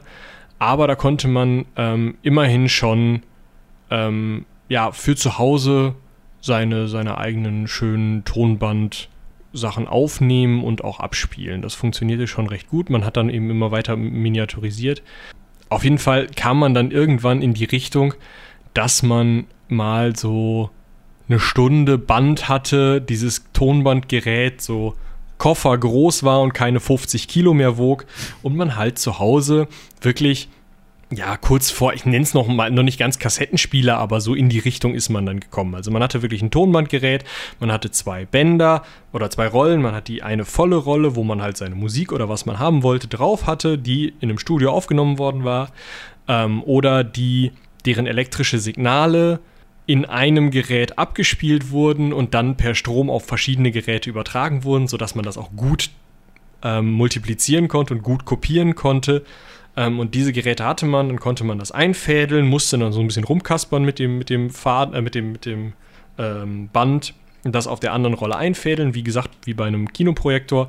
Und dann konnte man seine ähm, Tonaufnahmen in relativ gurkiger Qualität abspielen das Problem ist, diese Bänder waren alle so ziemliche Grütze, was die Langlebigkeit des Bandes selber, also des, des ähm, Stoffes, auf dem die ähm, diese, diese Magnetisierung drauf liegt. Hm. Das Schöne ist nur, du kannst es mit Tesafilm kleben. Das ist richtig, aber trotzdem hat sich dieses Zeug zersetzt. Ah. Und das führt leider dazu, wenn sich natürlich das Trägermedium zersetzt, fliegt halt auch dieser Eisenstaub überall rum und dann hast du ähm, keine Aufnahme mehr. Dementsprechend ist es da sehr, sehr schwierig, an Aufnahmen ranzukommen, die noch so original klingen. Die meisten davon sind aber einfach immer weiter rüber digitalisiert worden, weil es ja einfach digitale Aufnahmen sind. Mhm. Das heißt, man ist einfach immer mal hingegangen und hat die umgespult. Also kopiert auf ein nächstes Medium. Das funktioniert mit diesen Teilen wesentlich einfacher als mit einer Schallplatte. Eine Schallplatte musst du ja wirklich aufnehmen. Mit einem Mikrofon, in elektronische Signale umwandeln. Hier hast du die elektronischen Signale gespeichert, kannst die einfach übertragen. Also, wir haben unser Tonbandgerät. Das war jetzt erstmal so der erste Schritt hin zu dem, was wir heute als wirklich normale, gut funktionierende, entspannte Musikaufnahme und Benutzung und sowas kennen. Der nächste Schritt ähm, ist dann schon tatsächlich die Kompaktkassette, also die Kassette, wie ihr sie kennt. Hoffentlich. Ich wollte sagen, nicht, wir kennen seid. sie noch. Also ich hatte definitiv als Kind ähm, Kassetten und auch so einen kleinen bunten Kassettenrekorder. Da konnte ja, man dann äh, Sachen aus dem Radio aufnehmen, beziehungsweise ähm, Kassetten kopieren, ging auch. Aber also nicht mit meinem Gerät. Da musste man dann das nächstgrößere haben. Das von meinen Eltern konnte das. Konntest du zwei Kassetten reintun, konntest sie dann abspielen und dann wurde das übertragen. Genau. Das ist halt, ja, im Endeffekt wie eine Tonbandspule, nur in ähm sehr klein. Und äh, netterweise beide Spulen, also die leere und die volle, ja in einem Case, in einem einer Verpackung. Genau, also du hast halt einfach nicht mehr dieses ganze Geschmeiß mit diesen ähm, äh, mit, dem, mit den Bändern, die du irgendwie auch noch kaputt machen kannst und so. Es ist einfach viel, viel sicherer, einfacher zu handhaben. Da kann auch mal ein Baby drauf rumlutschen. Das ist nicht so wild. Und die Idee dazu ist schon ähm, relativ früh gekommen. Also ähm, Anfang der 1960er hatte äh, Philips, das Unternehmen Philips, die Idee, jetzt mal vernünftig hier so äh, diese Tonbandgeräte für den wirklich breiten Massenmarkt. Denn die Tonbandgeräte selber waren noch sehr teuer ähm, herzustellen. Und dann ist man eben hingegangen und hat gesagt, gut, hier Lou, Lou Ottens, ein niederländischer äh, Erfinder, ähm, der für Philips arbeitete, sollte doch jetzt mal bitte da was machen. Mhm. Und der hat den Pocket Recorder gemacht. Und das ist tatsächlich das erste Ding, was die klassische Kompaktkassette beinhaltet. Also wirklich eine, ähm, ein Rekorder, ein Gerät, mit dem du sowohl aufnehmen, das ist direkt das erste Gerät, du kannst sowohl aufnehmen als auch abspielen.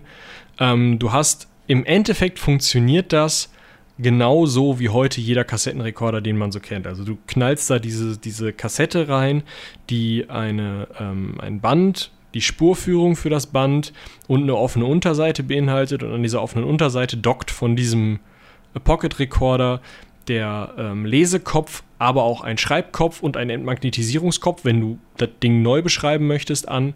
Je nachdem, wie du es einstellst, sozusagen. Ähm, zieht er sich entweder nur die Information daraus oder er setzt sich halt eben dahin löscht die vorher aufgezeichnete Magnetisierung und schreibt eine neue drauf. Ähm, das Ding ist nach nur drei Jahren Entwicklung im August 1963 vorgestellt worden und ähm, hat sich relativ schnell durchgesetzt. Die ganze ähm, Erfindungsgeschichte ist aber dahingehend noch relativ spannend, dass ähm, die ersten Kassetten ähm, gar nicht unbedingt, also äh, Philips hat sich hinterher durchgesetzt, aber es gab vorher schon die Idee, dieses das Ganze äh, als irgendwie funktionstüchtige Kassette ähm, zu, herzustellen. Dazu wurden ähm, riesengroße, also ungefähr viermal so groß wie die ähm, heutigen Kassetten, ähm, sogenannte RCA-Tapes. Kennt sie vielleicht auch als Magazinladekassette, wenn man ein Audiogeek ist, hergestellt, die im Endeffekt die gleiche Idee hatten, sich aber ähm, nicht so durchsetzen konnten, weil die einfach viel zu teuer und viel zu groß waren und einfach ähm, viel mehr noch diesen ich will aber besonders gut den Sound aufnehmen und das kann ich halt mit einem mit so einem Magnetband, wenn ich das in der richtigen Geschwindigkeit laufen lasse und möglichst ähm, die Information halt möglichst nur in eine Richtung speichere und sowas alles, äh, dann kann ich das besser da. In diese HiFi-Richtung gingen diese RCA-Kassetten noch. Danach ist man dann noch auf so Ideen gekommen, ähm, äh, unter anderem ähm, der Miniphone heißt das Gerät. Ähm, in den 50er Jahren ein Drahttonbandgerät, wo man verschiedene Drähte einlegen konnte, auch als so eine Art Einlochkassette. Also die lief halt, die spulte sich oben ab und unten wieder drauf. Ähm, später gab es da noch von der Wiener Tonbandgerätefabrik das gleiche Ding im Endeffekt, aber mit einem Tonband drauf und so weiter. Aber immer war das Problem, die haben eher eine ähm, relativ kurze Laufzeit bei sehr, sehr vielen Daten, die auf dieses, dieses Magnetband gespielt werden, um halt eine möglichst hohe Qualität zu erzeugen. Sie sind immer noch ziemlich fummelig und sie sind nicht robust. Und der Riesenvorteil, den die klassische Kompaktkassette hat, ist halt, sie ist ziemlich robust und sie funktioniert vernünftig in beide Richtungen, auch von Anfang an. Und du kannst sie einfach in dieses Gerät stecken, du kannst Play drücken, sie läuft durch, es knackt, du drehst sie um, es läuft durch, fertig. Du kannst spulen, das dauert zwar ewig, aber du kannst vernünftig spulen. Du kriegst keinen Bandsalat dabei, weil diese Kassette das eigentlich in sich verhindert. Zumindest wesentlich stärker als bei den Tonbandgeräten vorher. Du kannst nicht so viel falsch machen. Das ist einfach das, was für einen Benutzer, der im Zweifel gar nicht den Anspruch hat, dass aus so einem kleinen popligen Gerät, so einem Küchenradio großen Ding irgendwie äh, der super Ton rauskommt, hast du halt einfach ein super praktisches Gerät und das hat sich durchgesetzt. Ähm, allerdings auch nach, erst nach einem kleinen Krieg, denn ähm, es gab noch ein ganz wichtiges ähm, Konkurrenzsystem, das sogenannte DC International. DC steht dabei für Doppelkassette. Mhm. Das ist im Endeffekt das gleiche Teil. Und zwar aus dem Grund, dass Grundig, und zwar äh, der Herr Grundig, der, wie heißt er denn noch? Max Grundig, genau, also der, der ähm, Firmeneigner von Grundig, der hatte von Philips und Lou Ottens versprochen bekommen, dass er bei der äh, Einloch, äh, bei der, bei der Zweilochkassette, dieser äh, Kompaktkassette mitarbeiten kann, dass er selber dafür auch Geräte herstellen kann. Ähm, nee, Quatsch, dass er bei der Einlochkassette mitarbeiten kann, die gleichzeitig entwickelt wurde, so rum. Und dann hat Philips aber gemerkt, die Zweilochkassette funktioniert viel besser. Und dann haben sie eben gesagt, ja, Max, du, sorry, äh, wir haben hier die Zweilochkassette, ähm, mach mit deiner Einlochkassette, was du möchtest. Und der Max hat die Pläne für die Zweilochkassette mitgenommen und im Endeffekt das gleiche Teil nochmal gebaut. In einem kleinen bisschen größer, also so ein, so ein Fingerbreit ist die breiter und höher als die Kompaktkassette funktioniert aber sonst auch in dem völlig gleichen Prinzip. Also es gibt eine, unten eine Öffnung, es gibt zwei so Rollen, mit denen du das umspulst. Ähm, unten in der Öffnung hast du halt eben einmal die Möglichkeit für den Abspielteil, für den Entmagnetisierungsteil in beide Richtungen und den Schreibteil. Ähm, du hast ähm, je nachdem für wiederbespielbare Kassetten hast du ähm, ist sozusagen eine, eine, Aussparung noch nicht eingedrückt. Wenn sie nicht wiederbespielt werden soll, ist diese Aussparung eingedrückt und das findet jeder Kassettenrekorder, der von einem Hersteller, der sich daran beteiligt ist, findet eben daran raus, ob er diese Kassette bespielen darf oder nicht. Das gibt es auch für beide Kassetten, das gibt es auch von Anfang an, weil die auch schon damals Angst vor Copyright-Zeug hatten. Und das Problem war einfach nur, Die Kompaktkassette war ein bisschen früher da und deswegen hat sich die Kompaktkassette durchgesetzt. Ja, wie das, so heißt, ist, ne? Genau, wie das so ist. Das heißt, diese ganz klassische Audiokassette ist schon aus so einem kleinen Krieg rausgekommen. Und das war dann im Endeffekt das viel, viel einfacher, schneller, wiederbespielbarer und angenehmer zu bedienende Ding, was einfach an Tonqualität zu mangeln hatte ähm, gegenüber der Schallplatte. Das heißt, in den 60er Jahren fängt schon dieser Krieg zwischen diesen beiden Systemen sozusagen an, zwischen äh, die Qualität ist mir nicht so wichtig, hin zu ähm, ich möchte aber die super Qualität haben, zwischen Kassette und Schallplatte. Und vielleicht zum Ausklang der Kassette können wir uns nochmal eine Kassette anhören, denn vielleicht sind ja wirklich einige unter euch, die das noch nicht so richtig mitbekommen haben. Aber vielleicht solltet ihr dann auch einfach eure Eltern mal anhauen und euch eine Benjamin Blümchen-Kassette geben lassen. Hm. Trotzdem hier mal einmal der Sound einer Kassette. Ohne Sound auf der Kassette.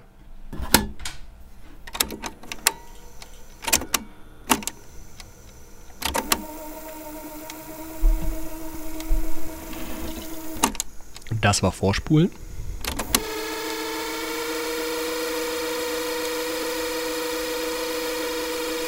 Und das mit dem ekligen Pfeifen dahinter ist Rückspulen. Und zwar schnelles Rückspulen. So.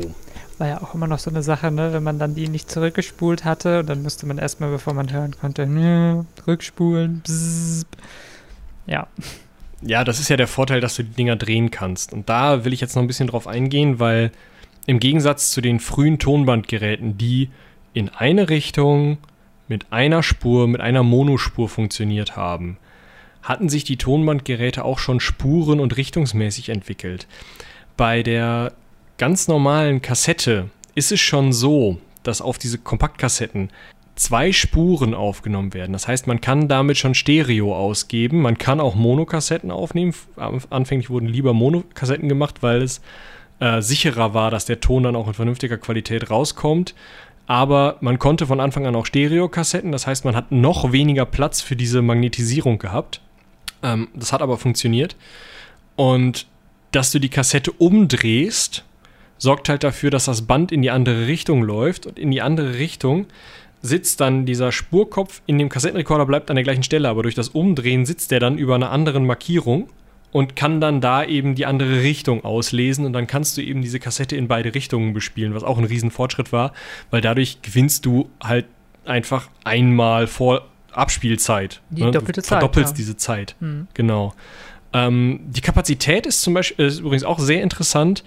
Ähm, anfänglich war die Idee, ähm, dass man ähm, C60er Kassetten hießen die, ab 1965 mit 30 Minuten Spielzeit pro Seite verwendet hat.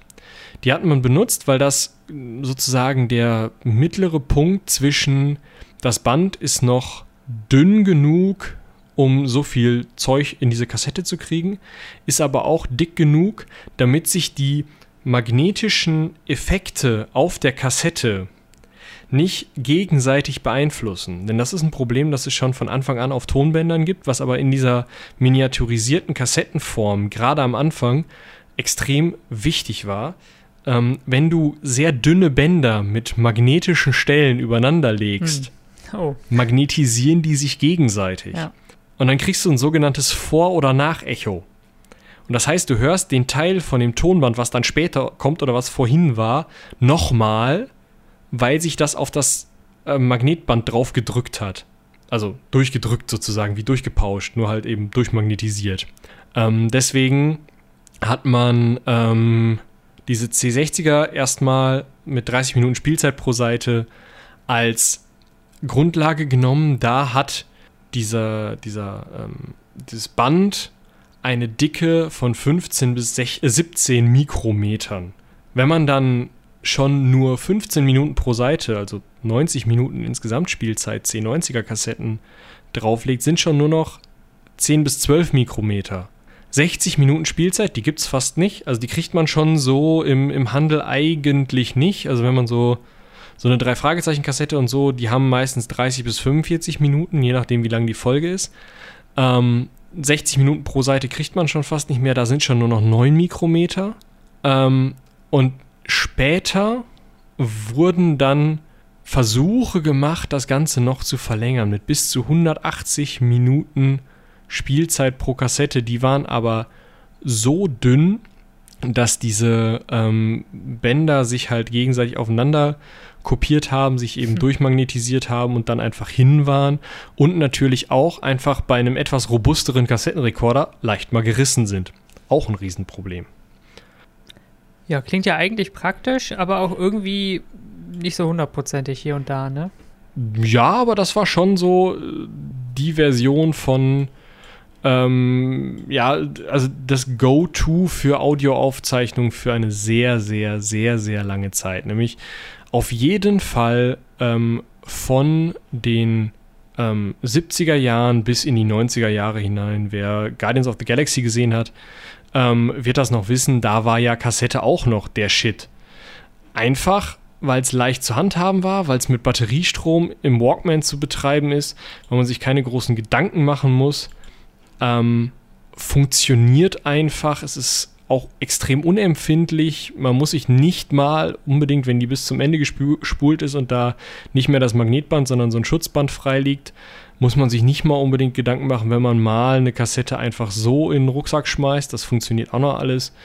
Ähm, also das ist eigentlich schon so für die einfache Benutzung, würde ich fast schon sagen, ähm, bis zur Entwicklung des, der Minidisc ähm, das Beste, was du so zum, gerade zum Mitnehmen oder im Auto oder so haben kannst. Zeigt ja auch den, der wahnsinnige Erfolg des Walkman, ne? Also das war ja auch ein Riesending. Klar, gehen die Leute in der U-Bahn nicht mehr auf den Sack. Ja. Das hilft natürlich. Ähm, und man hat sich auch gedacht, okay, das hat funktioniert, so arbeiten wir weiter. Und man ist dann ähm, auf die Idee gekommen, schon äh, in den späten äh, 1980er Jahren und dann in den frühen 1990er Jahren, das Ganze ähm, auf eine neue Ebene zu heben und es äh, richtig zu digitalisieren. Also die Informationen nicht mehr sozusagen direkt Ton aus Mikrofon auf Magnetband, sondern vorher eben mit einer äh, digitalen, ist das dann eine Verschlüsselung? Ja, Oder das ist also eine Art Auflösung. Codec, würde man heute sagen. Also eine Art Genau. von Container, ähm, der das Ganze dann ja in, in eine Verschlüsselung verwandelt, die man hinterher wieder auslesen kann. Genau. Was dir erlaubt, mehr Zeug auf so ein Magnetband drauf zu tun. Das war im Endeffekt im Kern der Witz. Also genau so, wie man ursprünglich mal in Computern solche Magnetbänder verwendet hat, mh, hat man eben dann gesagt, okay, Kassetten haben wir, Kassetten tun's. Warum sollten wir nicht diese beiden Techniken verbinden und Magnetbandkassetten benutzen, um unser Computerzeug zu speichern. Man hat erstmal angefangen, schon in, in äh, frühen 80er Jahren, ähm, auf ganz normalen Audiokassetten Computerprogramme zu speichern. Das war aber vom Platz her äh, nicht so gut und hat nicht so gut funktioniert. Und man hatte längst nicht so die Aufzeichnungsmenge, die man eigentlich haben wollte. Dann hat man das digitale Audiotape DAT entwickelt, ähm, das im Endeffekt ähm, ja funktioniert wie eine CD. Also, ähm, oder nein, anders. Es funktioniert nicht wie eine CD, es bietet die gleichen Funktionen wie eine CD. Also du hast die Möglichkeit, deine Titel hin und her zu skippen, dann spult dieses Band einfach relativ schnell, weil das am Anfang für den Arbeitsspeicher des Abspielgerätes eine, eine Trackliste hat. Ähm, man konnte das Ding also im Endeffekt benutzen wie eine CD. Es war aber teurer als eine CD und das größte Problem war, die CD war schon auf dem Markt. Ah, okay. Und das gleiche Problem hatte die digitale Kompaktkassette, die DCC, die sogar tatsächlich aussieht wie eine richtige Kassette. Die andere sieht mehr aus wie eine Videokassette, diese DAT, Digital Audio Tape. Die DCC sieht aus wie eine richtige Kassette, wo man so ein, wie bei einer Floppy Disk, mit einer, mit einer äh, ähm, Diskette so ein, so ein Schiebemoped hat, was das Band schützt aus Metall. Ähm, auf diesen DCCs wurde tatsächlich schon das erste äh, MPEG 1 ähm, ähm, Komprimierungsformat genau ähm, verwendet, sodass ähm, da halt wesentlich mehr Musik auch drauf passte, ähnlich wie man das bei einer CD eben auch machen konnte. Das Problem war aber, die kamen alle viel zu spät und hatten immer noch, ähm, einfach waren preistechnisch viel, viel schlechter dran als eine CD. Trotzdem werden gerade diese DATs heute noch verwendet, um Computerdaten zu speichern, weil die einfach so unkaputtbar sind. Die sind nämlich in einer geschlossenen Hülle.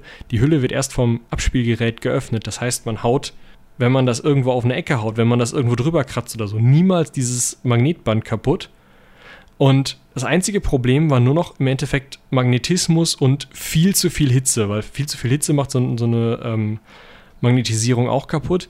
Aber man hat im Endeffekt Kassetten herstellen können und kann es heute noch, die einer CD ebenbürtig sind. Das fand ich total spannend. Auf jeden Fall. Heute denkt man ja eher so, ja, die Kassetten, dann kam die CD und hat alles platt gemacht, aber die war einfach billiger. Ja. Also, das so ist, das, hatten das wir ja schon ein paar Mal heute. Genau, das ist einfach der Witz. Die ist billiger, schneller herzustellen, einfacher herzustellen, ähm, denn die CD funktioniert eben nicht mit dieser Magnetisierung und man braucht riesengroße Bandapparate, um, ähm, weil also die, die, die Bespielung dieser Bänder funktioniert halt immer noch auf die gleiche Art und Weise. Man nimmt Magneten und magnetisiert die Stellen, die man bespielt haben will, in dem Codec, den man haben möchte oder eben ohne Codec. Ähm, das heißt, man muss aber auch, wenn man ähm, so eine digitale Kassette bespielen will, muss man halt eben das Gerät dafür haben. Man muss damit ähm, relativ viel an ähm, ja, Aufwand betreiben, um das so zu überspielen. Bei einer CD war einer der Riesenvorteile für die Hersteller, CDs mit Musik, wie ihr sie heute kauft, werden nicht gebrannt. CDs werden gepresst. Das heißt, man macht das wie mit der Shellac-Platte. Man baut ein Negativ, presst das in, eine, in ein Polycarbonat oder also Plastik rein, äh, legt da hinten hinter eine ähm, Metallschicht, die dieses Glänzige macht und hat im Endeffekt, und darauf kommt nochmal ein Lack, um das zu schützen, aber im Endeffekt reicht eine, ein Plastik, in dem Vertiefungen und Nichtvertiefungen sind und eine ähm, Spiegelschicht dahinter, und dann hast du die CD fertig. Das heißt, du kannst halt in Sekundenschnelle immer wieder Negativ-CDs in Polycarbonat reindrücken und kriegst neue CDs. Das geht viel, viel schneller als alles, was du irgendwie mit Magnetbändern machen kannst. Das ist einer der Riesenvorteile, die die CD hat. Denn dieses Brennen ist eine, ist eine andere Art von, von Beschreibungstechnik, die eigentlich nicht verwendet wird, um CDs zu bespielen. Auch nicht um CD-ROMs oder DVDs oder sonst was zu bespielen. Das wird alles einfach gepresst, weil es billiger und einfacher ist. Jetzt ist aber die Frage, warum kann man das pressen und wie funktioniert CD-Ton? Richtig? Ja, schon. Also im Moment stellt man sich ja, wenn du von Pressen oder von Gießen oder irgendwie Plastik in Form bringen äh, vorstellst, dann denke ich halt an eine Schallplatte mit Rillen drin oder so. Und vor allem etwas, was nicht unbedingt wieder beschreibbar ist. Es ist wie eine Schallplatte mit Rillen drin. Nämlich mit Pits, Gruben und Lands. Das sind die Flächen. Und die funktionieren aber nicht so, dass man mit, einem, mit einer Nadel wirklich die Höhen und Tiefen absucht sozusagen und daraus die Schwingungen macht, sondern man sucht mit einem Laser diese Fläche ab und die, ähm, der Laser sieht, sozusagen, also der sucht immer die Spiegelung von dieser Spiegelschicht, die oben drauf liegt. Das, was ihr auch seht. Dieses glänzige. Das sucht der Laser immer. Der Laser geht so rein, dass das Lesegerät sieht, ah ja, ne, null. Und dann gibt es eben Stellen, wo dieses, ähm, dieses Plastik eingedrückt ist, wo die Rille drin ist, diese Grube. Da sieht der Laser nicht, ha, hier ist weniger Plastik, sondern der sieht, ich lasere hier hin und es kommt nicht in dem gleichen Winkel raus daran sieht er eben, es ist weniger Plastik und daran kann er dann feststellen, ah, hier ist eins. Und das ist im Endeffekt, ist das fast wie eine Plattennadel, nur eben auf Laser ohne Berührung. Das heißt, du hast dieses Rauskratz oder dieses, diesen Kratzeffekt nicht mehr. Und ein bisschen äh, schneller wahrscheinlich. Äh, um einiges schneller. Das ist für ganz andere Sachen anfällig als dieses Magnetband. Das Magnetband hatten wir ja schon gesagt, magnetisieren ist, ist doof. Ähm, super starke Erschütterung kann Magnetismus rausnehmen, aber das ist eher bei den großen Tonbändern das Problem als jetzt bei Kassetten. Ähm, aber äh, und natürlich kannst du so ein Magnetband auch einfach physisch zerstören, also kaputt machen, zerreißen, was auch immer. CDs kannst du aber verkratzen. Die sind dann für normale CD-Player nicht mehr lesbar. Man kann die Daten normalerweise retten, weil man diese Polycarbonatschicht im Endeffekt wieder runterschleifen kann, sozusagen. Also den Kratzer rausmachen. CDs polieren lassen. Da habe ich tatsächlich äh, ein, zwei Mal gemacht. Ja, also das funktioniert und dann sind die wieder durch, äh, auslesbar, weil wie gesagt, der muss ja nur einen Unterschied sehen, der muss ja nicht, also die Dicke der CD ist natürlich genormt, aber nicht so super wichtig. Ähm, aber Kratzer sind eben für CDs ein Problem und einfach Zeit, weil dieses Polycarbonat, ähm, ähnlich wie ähm, jedes andere Plastik auch, nicht 100% hart ist, sondern äh, also lustig ist, im Endeffekt fließt das Zeug noch. Das heißt, eine CD, die lange auf eine und dieselbe Weise im Regal steht, ist unten dicker als oben. Und das gibt natürlich auch beim Lesen eine Unwucht. Und das ist auch eins der größten Probleme, warum CDs nur begrenzt Speicher haben, weil eigentlich könnte man ja einfach immer schneller drehen und könnte dann eben noch kleinere ähm, äh, Gruben und, und, und ähm, Erhöhungen machen und könnte dadurch immer mehr aufnehmen auf die CD. Das wäre ja eigentlich nicht so das Problem. Du kannst ja, also Miniaturisierung funktioniert ja heute noch immer, immer besser. Das Problem ist aber, ab diesen, äh, ab so 52-fach Laufwerken und dann darüber hinaus, fliegt dir dummerweise die CD einfach um die Ohren. Also die geht kaputt das, das hält die einfach physikalisch nicht aus. Und das war äh, am Anfang der CD äh, hat man das scheinbar häufiger mal versucht und äh, es hat nicht funktioniert. Also sobald da eine kleine Unwucht drin ist, die halt wie gesagt schon entsteht, wenn die CD aufrecht gelagert wird, ähm, hört man das erstens am, am Gerät und zweitens knallt das Ding dann irgendwann das Laufwerk kaputt und die CD. Finde ich auch irgendwo ganz spannend.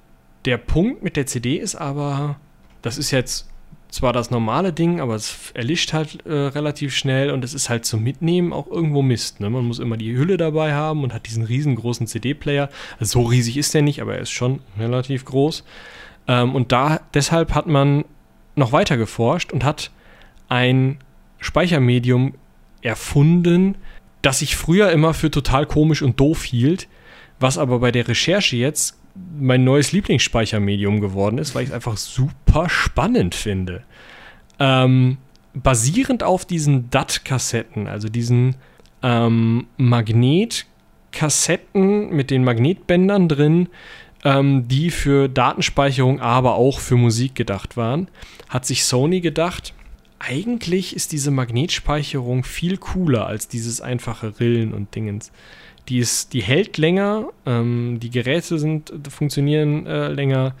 Ähm, ich kann das immer wieder beschreiben, das geht mir nicht kaputt dabei, denn wenn du eine CD neu beschreiben willst, hast du so ein, so ein also dann wird diese, ähm, äh, kommt zwischen die Plastikschicht und die ähm, Reflexionsschicht ein Zeug, was bei Lasereinwirkung ähm, sich verflüssigt und sozusagen so ein bisschen aus dem Weg geht. Mhm. Und das kannst du, also das funktioniert nur so oft. Das, also, das kannst du irgendwie drei, vier, fünf Mal machen und dann ist die CD hinüber, weil dann dieses Zeug nicht mehr sich wieder verflüssigen möchte. Und dann ist die CD halt durch. Und deswegen sind diese ähm, gebrannten CDs auch nicht so gut funktionsfähig, weil diese gebrannten CDs eben ähm, dieses Kristallzeug da drin haben, was im Zweifel auch wieder zurückfließt und so. Deswegen sind gebrannte CDs ein bisschen schwieriger, ein bisschen weniger haltbar als gepresste CDs. Und man wollte sozusagen dieses Problem mit angehen und man wollte wieder eine Kassette haben. Also irgendwas, was man ähm, einfach so mitnehmen kann, einfach so reinschmeißen, funktioniert sofort. Ich brauche mir keine großen Sorgen um irgendwelche Hüllen zu machen und ich habe was Stoßsicheres, was ähm, halbwegs hitzesicheres, was, was ich ja einfach äh, besser benutzen kann als so eine, so eine äh, CD. Und da hat man die Minidisc erfunden, die nämlich magnetisch wieder speichert. Und zwar funktioniert das als eine Mischung zwischen CD und Kassette, kann man sagen. Man nimmt nämlich ein ähnliches Verfahren wie bei einer CD, hat also ein rundes Ding, wo man ähm, was in diese CD sozusagen reinschreibt, in diese Disk, aber man schreibt nicht ähm, Höhen und Tiefen da rein, die im Zweifel verkratzt werden könnten oder sonst was, sondern man schreibt in ein Material, das erst bei 185 Grad meinst du, glaube ich. Genau. Das heißt, du hast etwa eine, eine Speichermethode, die bis 185 Grad hält. Nicht schlecht. Und das ganze und das ganze Ding ist noch erstütterungssicherer, kleiner, hat trotzdem die ähm, gleiche Ausgaberate wie eine CD, hat äh, auch 80 Minuten.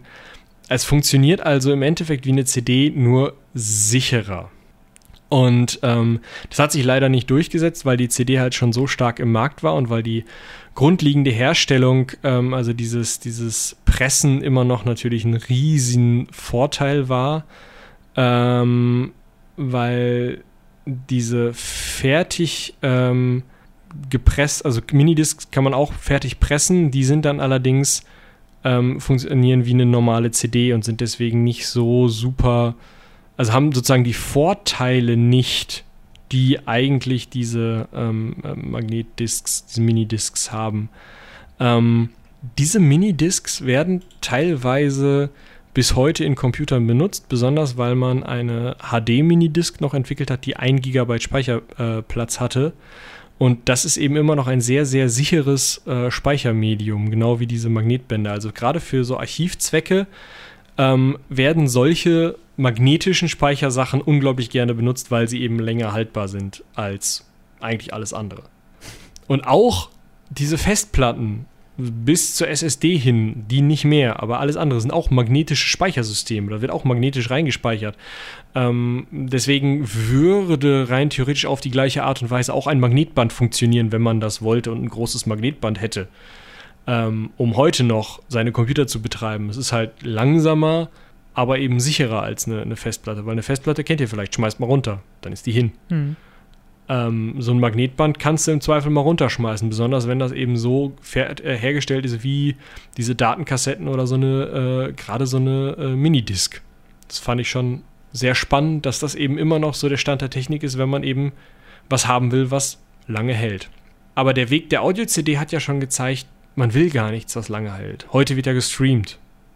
Vorher hatte man, ja, weiß nicht, du hast wahrscheinlich auch noch Zeiten mitbekommen von LimeWire und Bearshare. Hm ähm, man hat MP3s hin und her geschoben. Und MP3 finde ich ist auch nochmal so ein Format, was ich hier nochmal so stellvertretend erwähnen möchte. Die späten Digitalkassettenformate und die CD-Formate sind verlustfrei. Frühe Digitalkassettenformate waren nicht verlustfrei. Und trotzdem, also da hat man sozusagen unhörbare Teile aus Musikstücken oder sowas rausgeschnitten, um Platz zu sparen. Genau, weil Platz ist halt jetzt, wenn wir im digitalen Bereich sind, ähm, der relevante Faktor.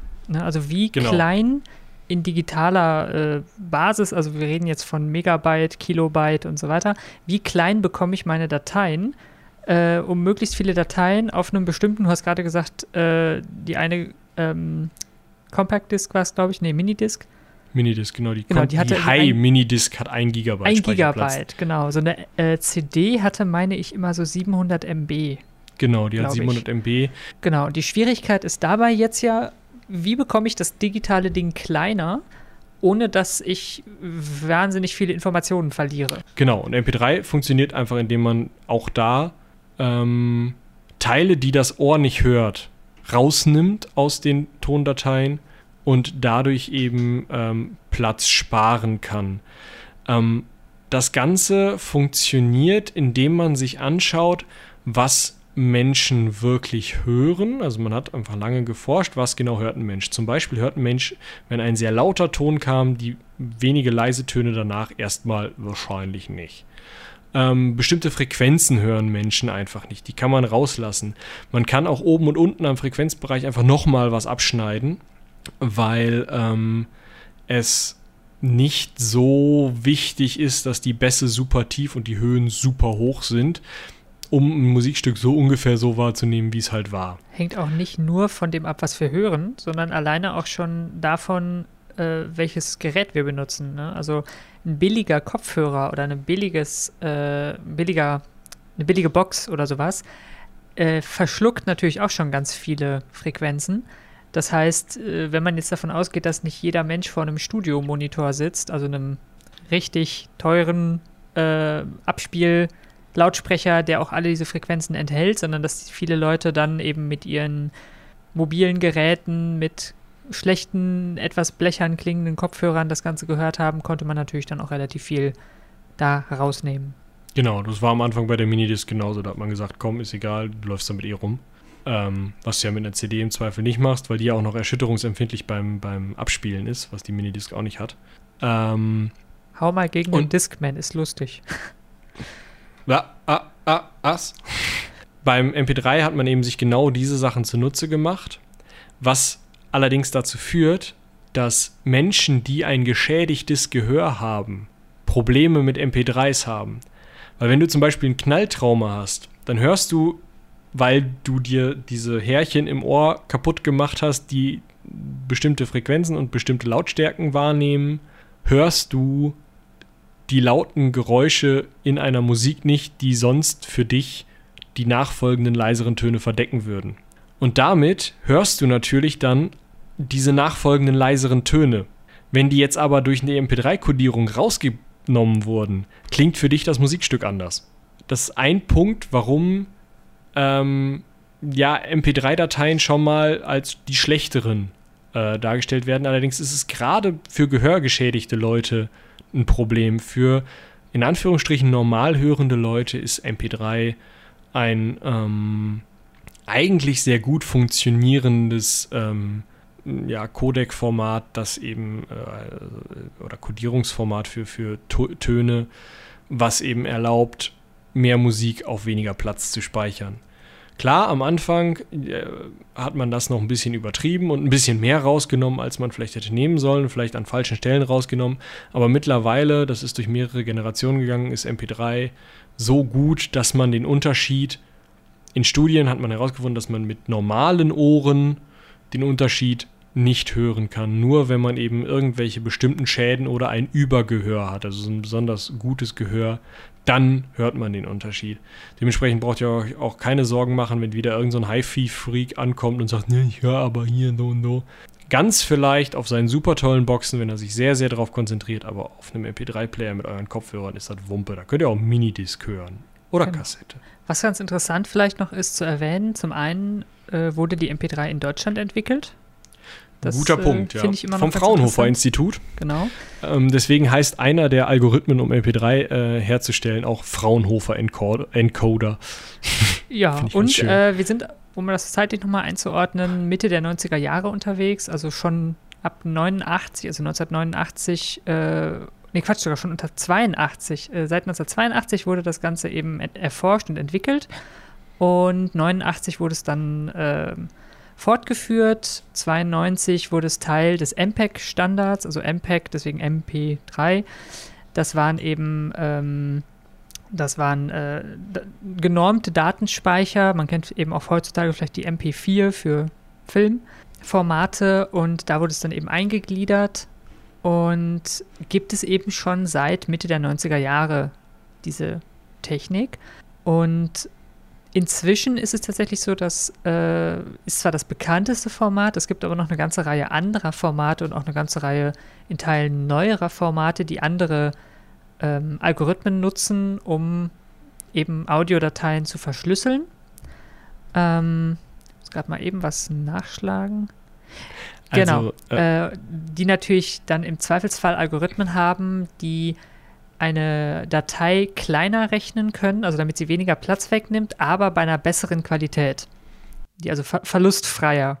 sogar bei gleichbleibender Qualität das FLAC-Format, das für Podcasts häufig verwendet wird. Wir tun es nicht, weil wir Platz sparen müssen. Aber sollten wir irgendwann mal Geld scheißen können, könnten wir das dafür ähm, verwenden. Oder zum Ähm, Beispiel OGG oder genau, auch das das. Vobis-Format, das benutzt zum Beispiel Spotify, weil gerade im Streaming geht es ja auch darum, wenn man auf dem Handy unterwegs ist, mobiles Internet hat oder so, ähm, kann man nicht so riesige Datenmengen streamen. Und da versucht man natürlich auch, dass äh, die Datei möglichst klein, aber die ähm, Qualität möglichst hoch ist. Und da nutzt man zum Beispiel äh, das OGG-Format oder sowas. MP3 ist eben das sozusagen platzsparendste Format. Das Problem ist natürlich, da verliert man ein bisschen was. Und wenn man jetzt ein super HiFi-Freak ist oder auch einfach nur, wenn man überbringen möchte, was man da als Musiker wirklich hergestellt hat, also es möglichst nah an den Moment bringen will, wie es im Studio geklungen hat, will man es natürlich vermu- verlustfrei komprimieren. Und dafür nutzt man eben diese anderen Formate heute. Trotzdem hat sich MP3 äh, ist immer noch, äh, ja, weitestens verbreitet.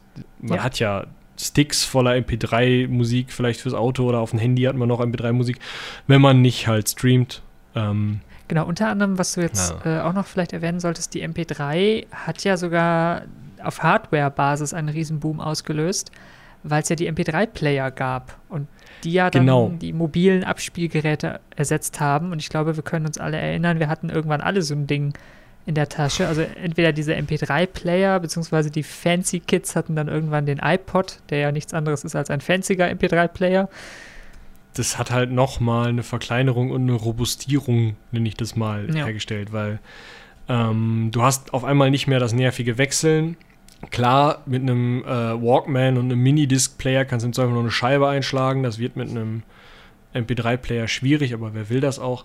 Ähm, nur auch da, also diese MP3-Player sind ja wirklich unkaputtbar. Also, wo die schon alle im Sand unten in Taschen gelegen haben und dann trotzdem immer noch funktionieren.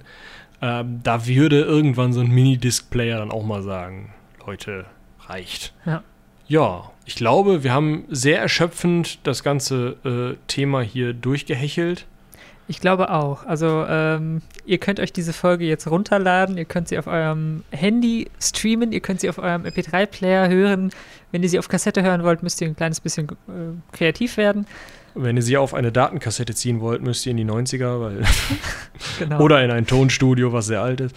Ja, aber war, finde ich, mal eine ganz interessante Zeitreise, äh, die ja dann also sehr, sehr komplex ist hier und da, weil einfach wahnsinnig viel passiert ist auf diesem Bereich, weil wir einfach gemerkt haben, äh, Unterhaltungsmedien sind ein sehr schönes, äh, ja, eine, eine Goldgrube eigentlich. Und wenn man da an der richtigen Stelle das Richtige entwickelt, dann kann man, wie hast du es gerade so schön gesagt, Geld scheißen.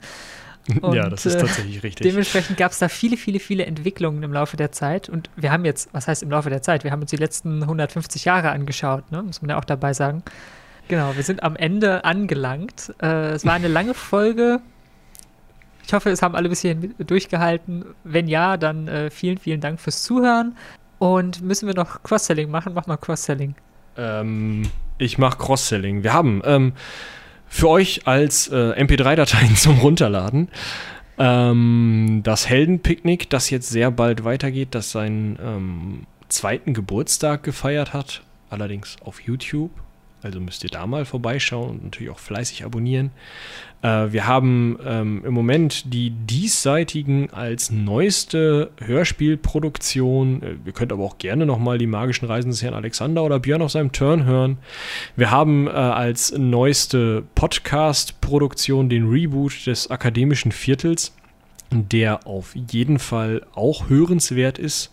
Charlotte hat da ähm, den Thomas interviewt, der Forensik studiert hat im Bachelor und mittlerweile irgendwas mit Chemie und Bio und keine Analytische Ahnung was macht. Chemie. Und der baut Plastik aus, äh, was war es? Lavendel? Genau. Sehr spannend zu Dinge. hören. Also es ist wirklich spannend zu hören, aber ich habe es halt nicht verstanden. Ähm, ja, hört das auf jeden Fall auch. Das ist nämlich ähm, wirklich großartig geworden, muss ich sagen. Ähm, ich war sehr begeistert und beeindruckt und wie gesagt, habe nichts verstanden. Ähm, das nächste Mal geht es, glaube ich, auch wieder bei denen um ein Thema, was ich nicht verstanden habe. Irgendwas mit ähm. Computerlogik. Genau. Ja. Also halt nicht so hier ein bisschen rumklicken, sondern das spannende Zeug davon. Müsst ihr euch dann auch anhören. Ansonsten habe ich, glaube ich, nichts mehr vergessen, oder? Doch, du hast noch ein Interview geführt. Guck, ich habe noch ein Interview geführt. Ja, ich sollte nicht so lange graben. Ähm, da werde ich müde von. Ich habe noch ein Interview geführt mit einer alten Schulfreundin, mit Rebecca, die ähm, mittlerweile klassischen Gesang ähm, betreibt. Also sie ist ausgebildete klassische Sängerin, singt Opern, singt äh, Lieder. Ich habe gelernt, dass Lied ein eigenes Genre ist. Ähm, und sie hat mir halt ähm, ausführlichst darüber berichtet, wie das Leben einer solchen klassischen Sängerin ist, wie so eine Ausbildung stattfindet, was man mitbringen muss, was man nicht mitbringen muss, wie Corona so funktioniert, wenn man eigentlich auf Bühnen vor Menschen stehen wollte und ähm, ja, so ein bisschen so ein Blick hinter die Kulissen. Es ist super spannend geworden. Es war ein großartiges Gespräch und ähm, hört das, hört das auf YouTube auf dem Seitenwälzer-Kanal, hört das als ähm, Podcast in der Seitenwälzer ähm, alles Playlist, wo ihr auch alles andere, was ich bisher erwähnt habe, findet. Oder äh, lest es zumindest als redaktionell gekürzten Teil, weil ihr sonst auch direkt das Buch hättet kaufen können. Ähm, auf seitenwälzer.de, da könnt ihr aber auch einfach Play drücken und dann habt ihr dieses wundervolle Interview zum Hören. Ja, damit sind wir, glaube ich, lang und erschöpfend am Ende und erschöpft am Ende angelangt. Ja. Und verabschieden uns. Äh, mal schauen, wann ich wieder dabei bin. Nächste Woche hört ihr erstmal wahrscheinlich Moritz. Hört ihr Moritz? Weiß ich nicht. Sehen Moritz und äh, Lena tatsächlich. Oh, also da bin ich spannend. raus. Ja, gut. Ja, dann wir dürft ihr euch wechseln auf jeden Fall rum. freuen. Dann geht es mal in etwas anderes Genre. Genau. Und bis dahin äh, zitiere ich Moritz, äh, haut rein, bis zum nächsten Mal. Tschüss.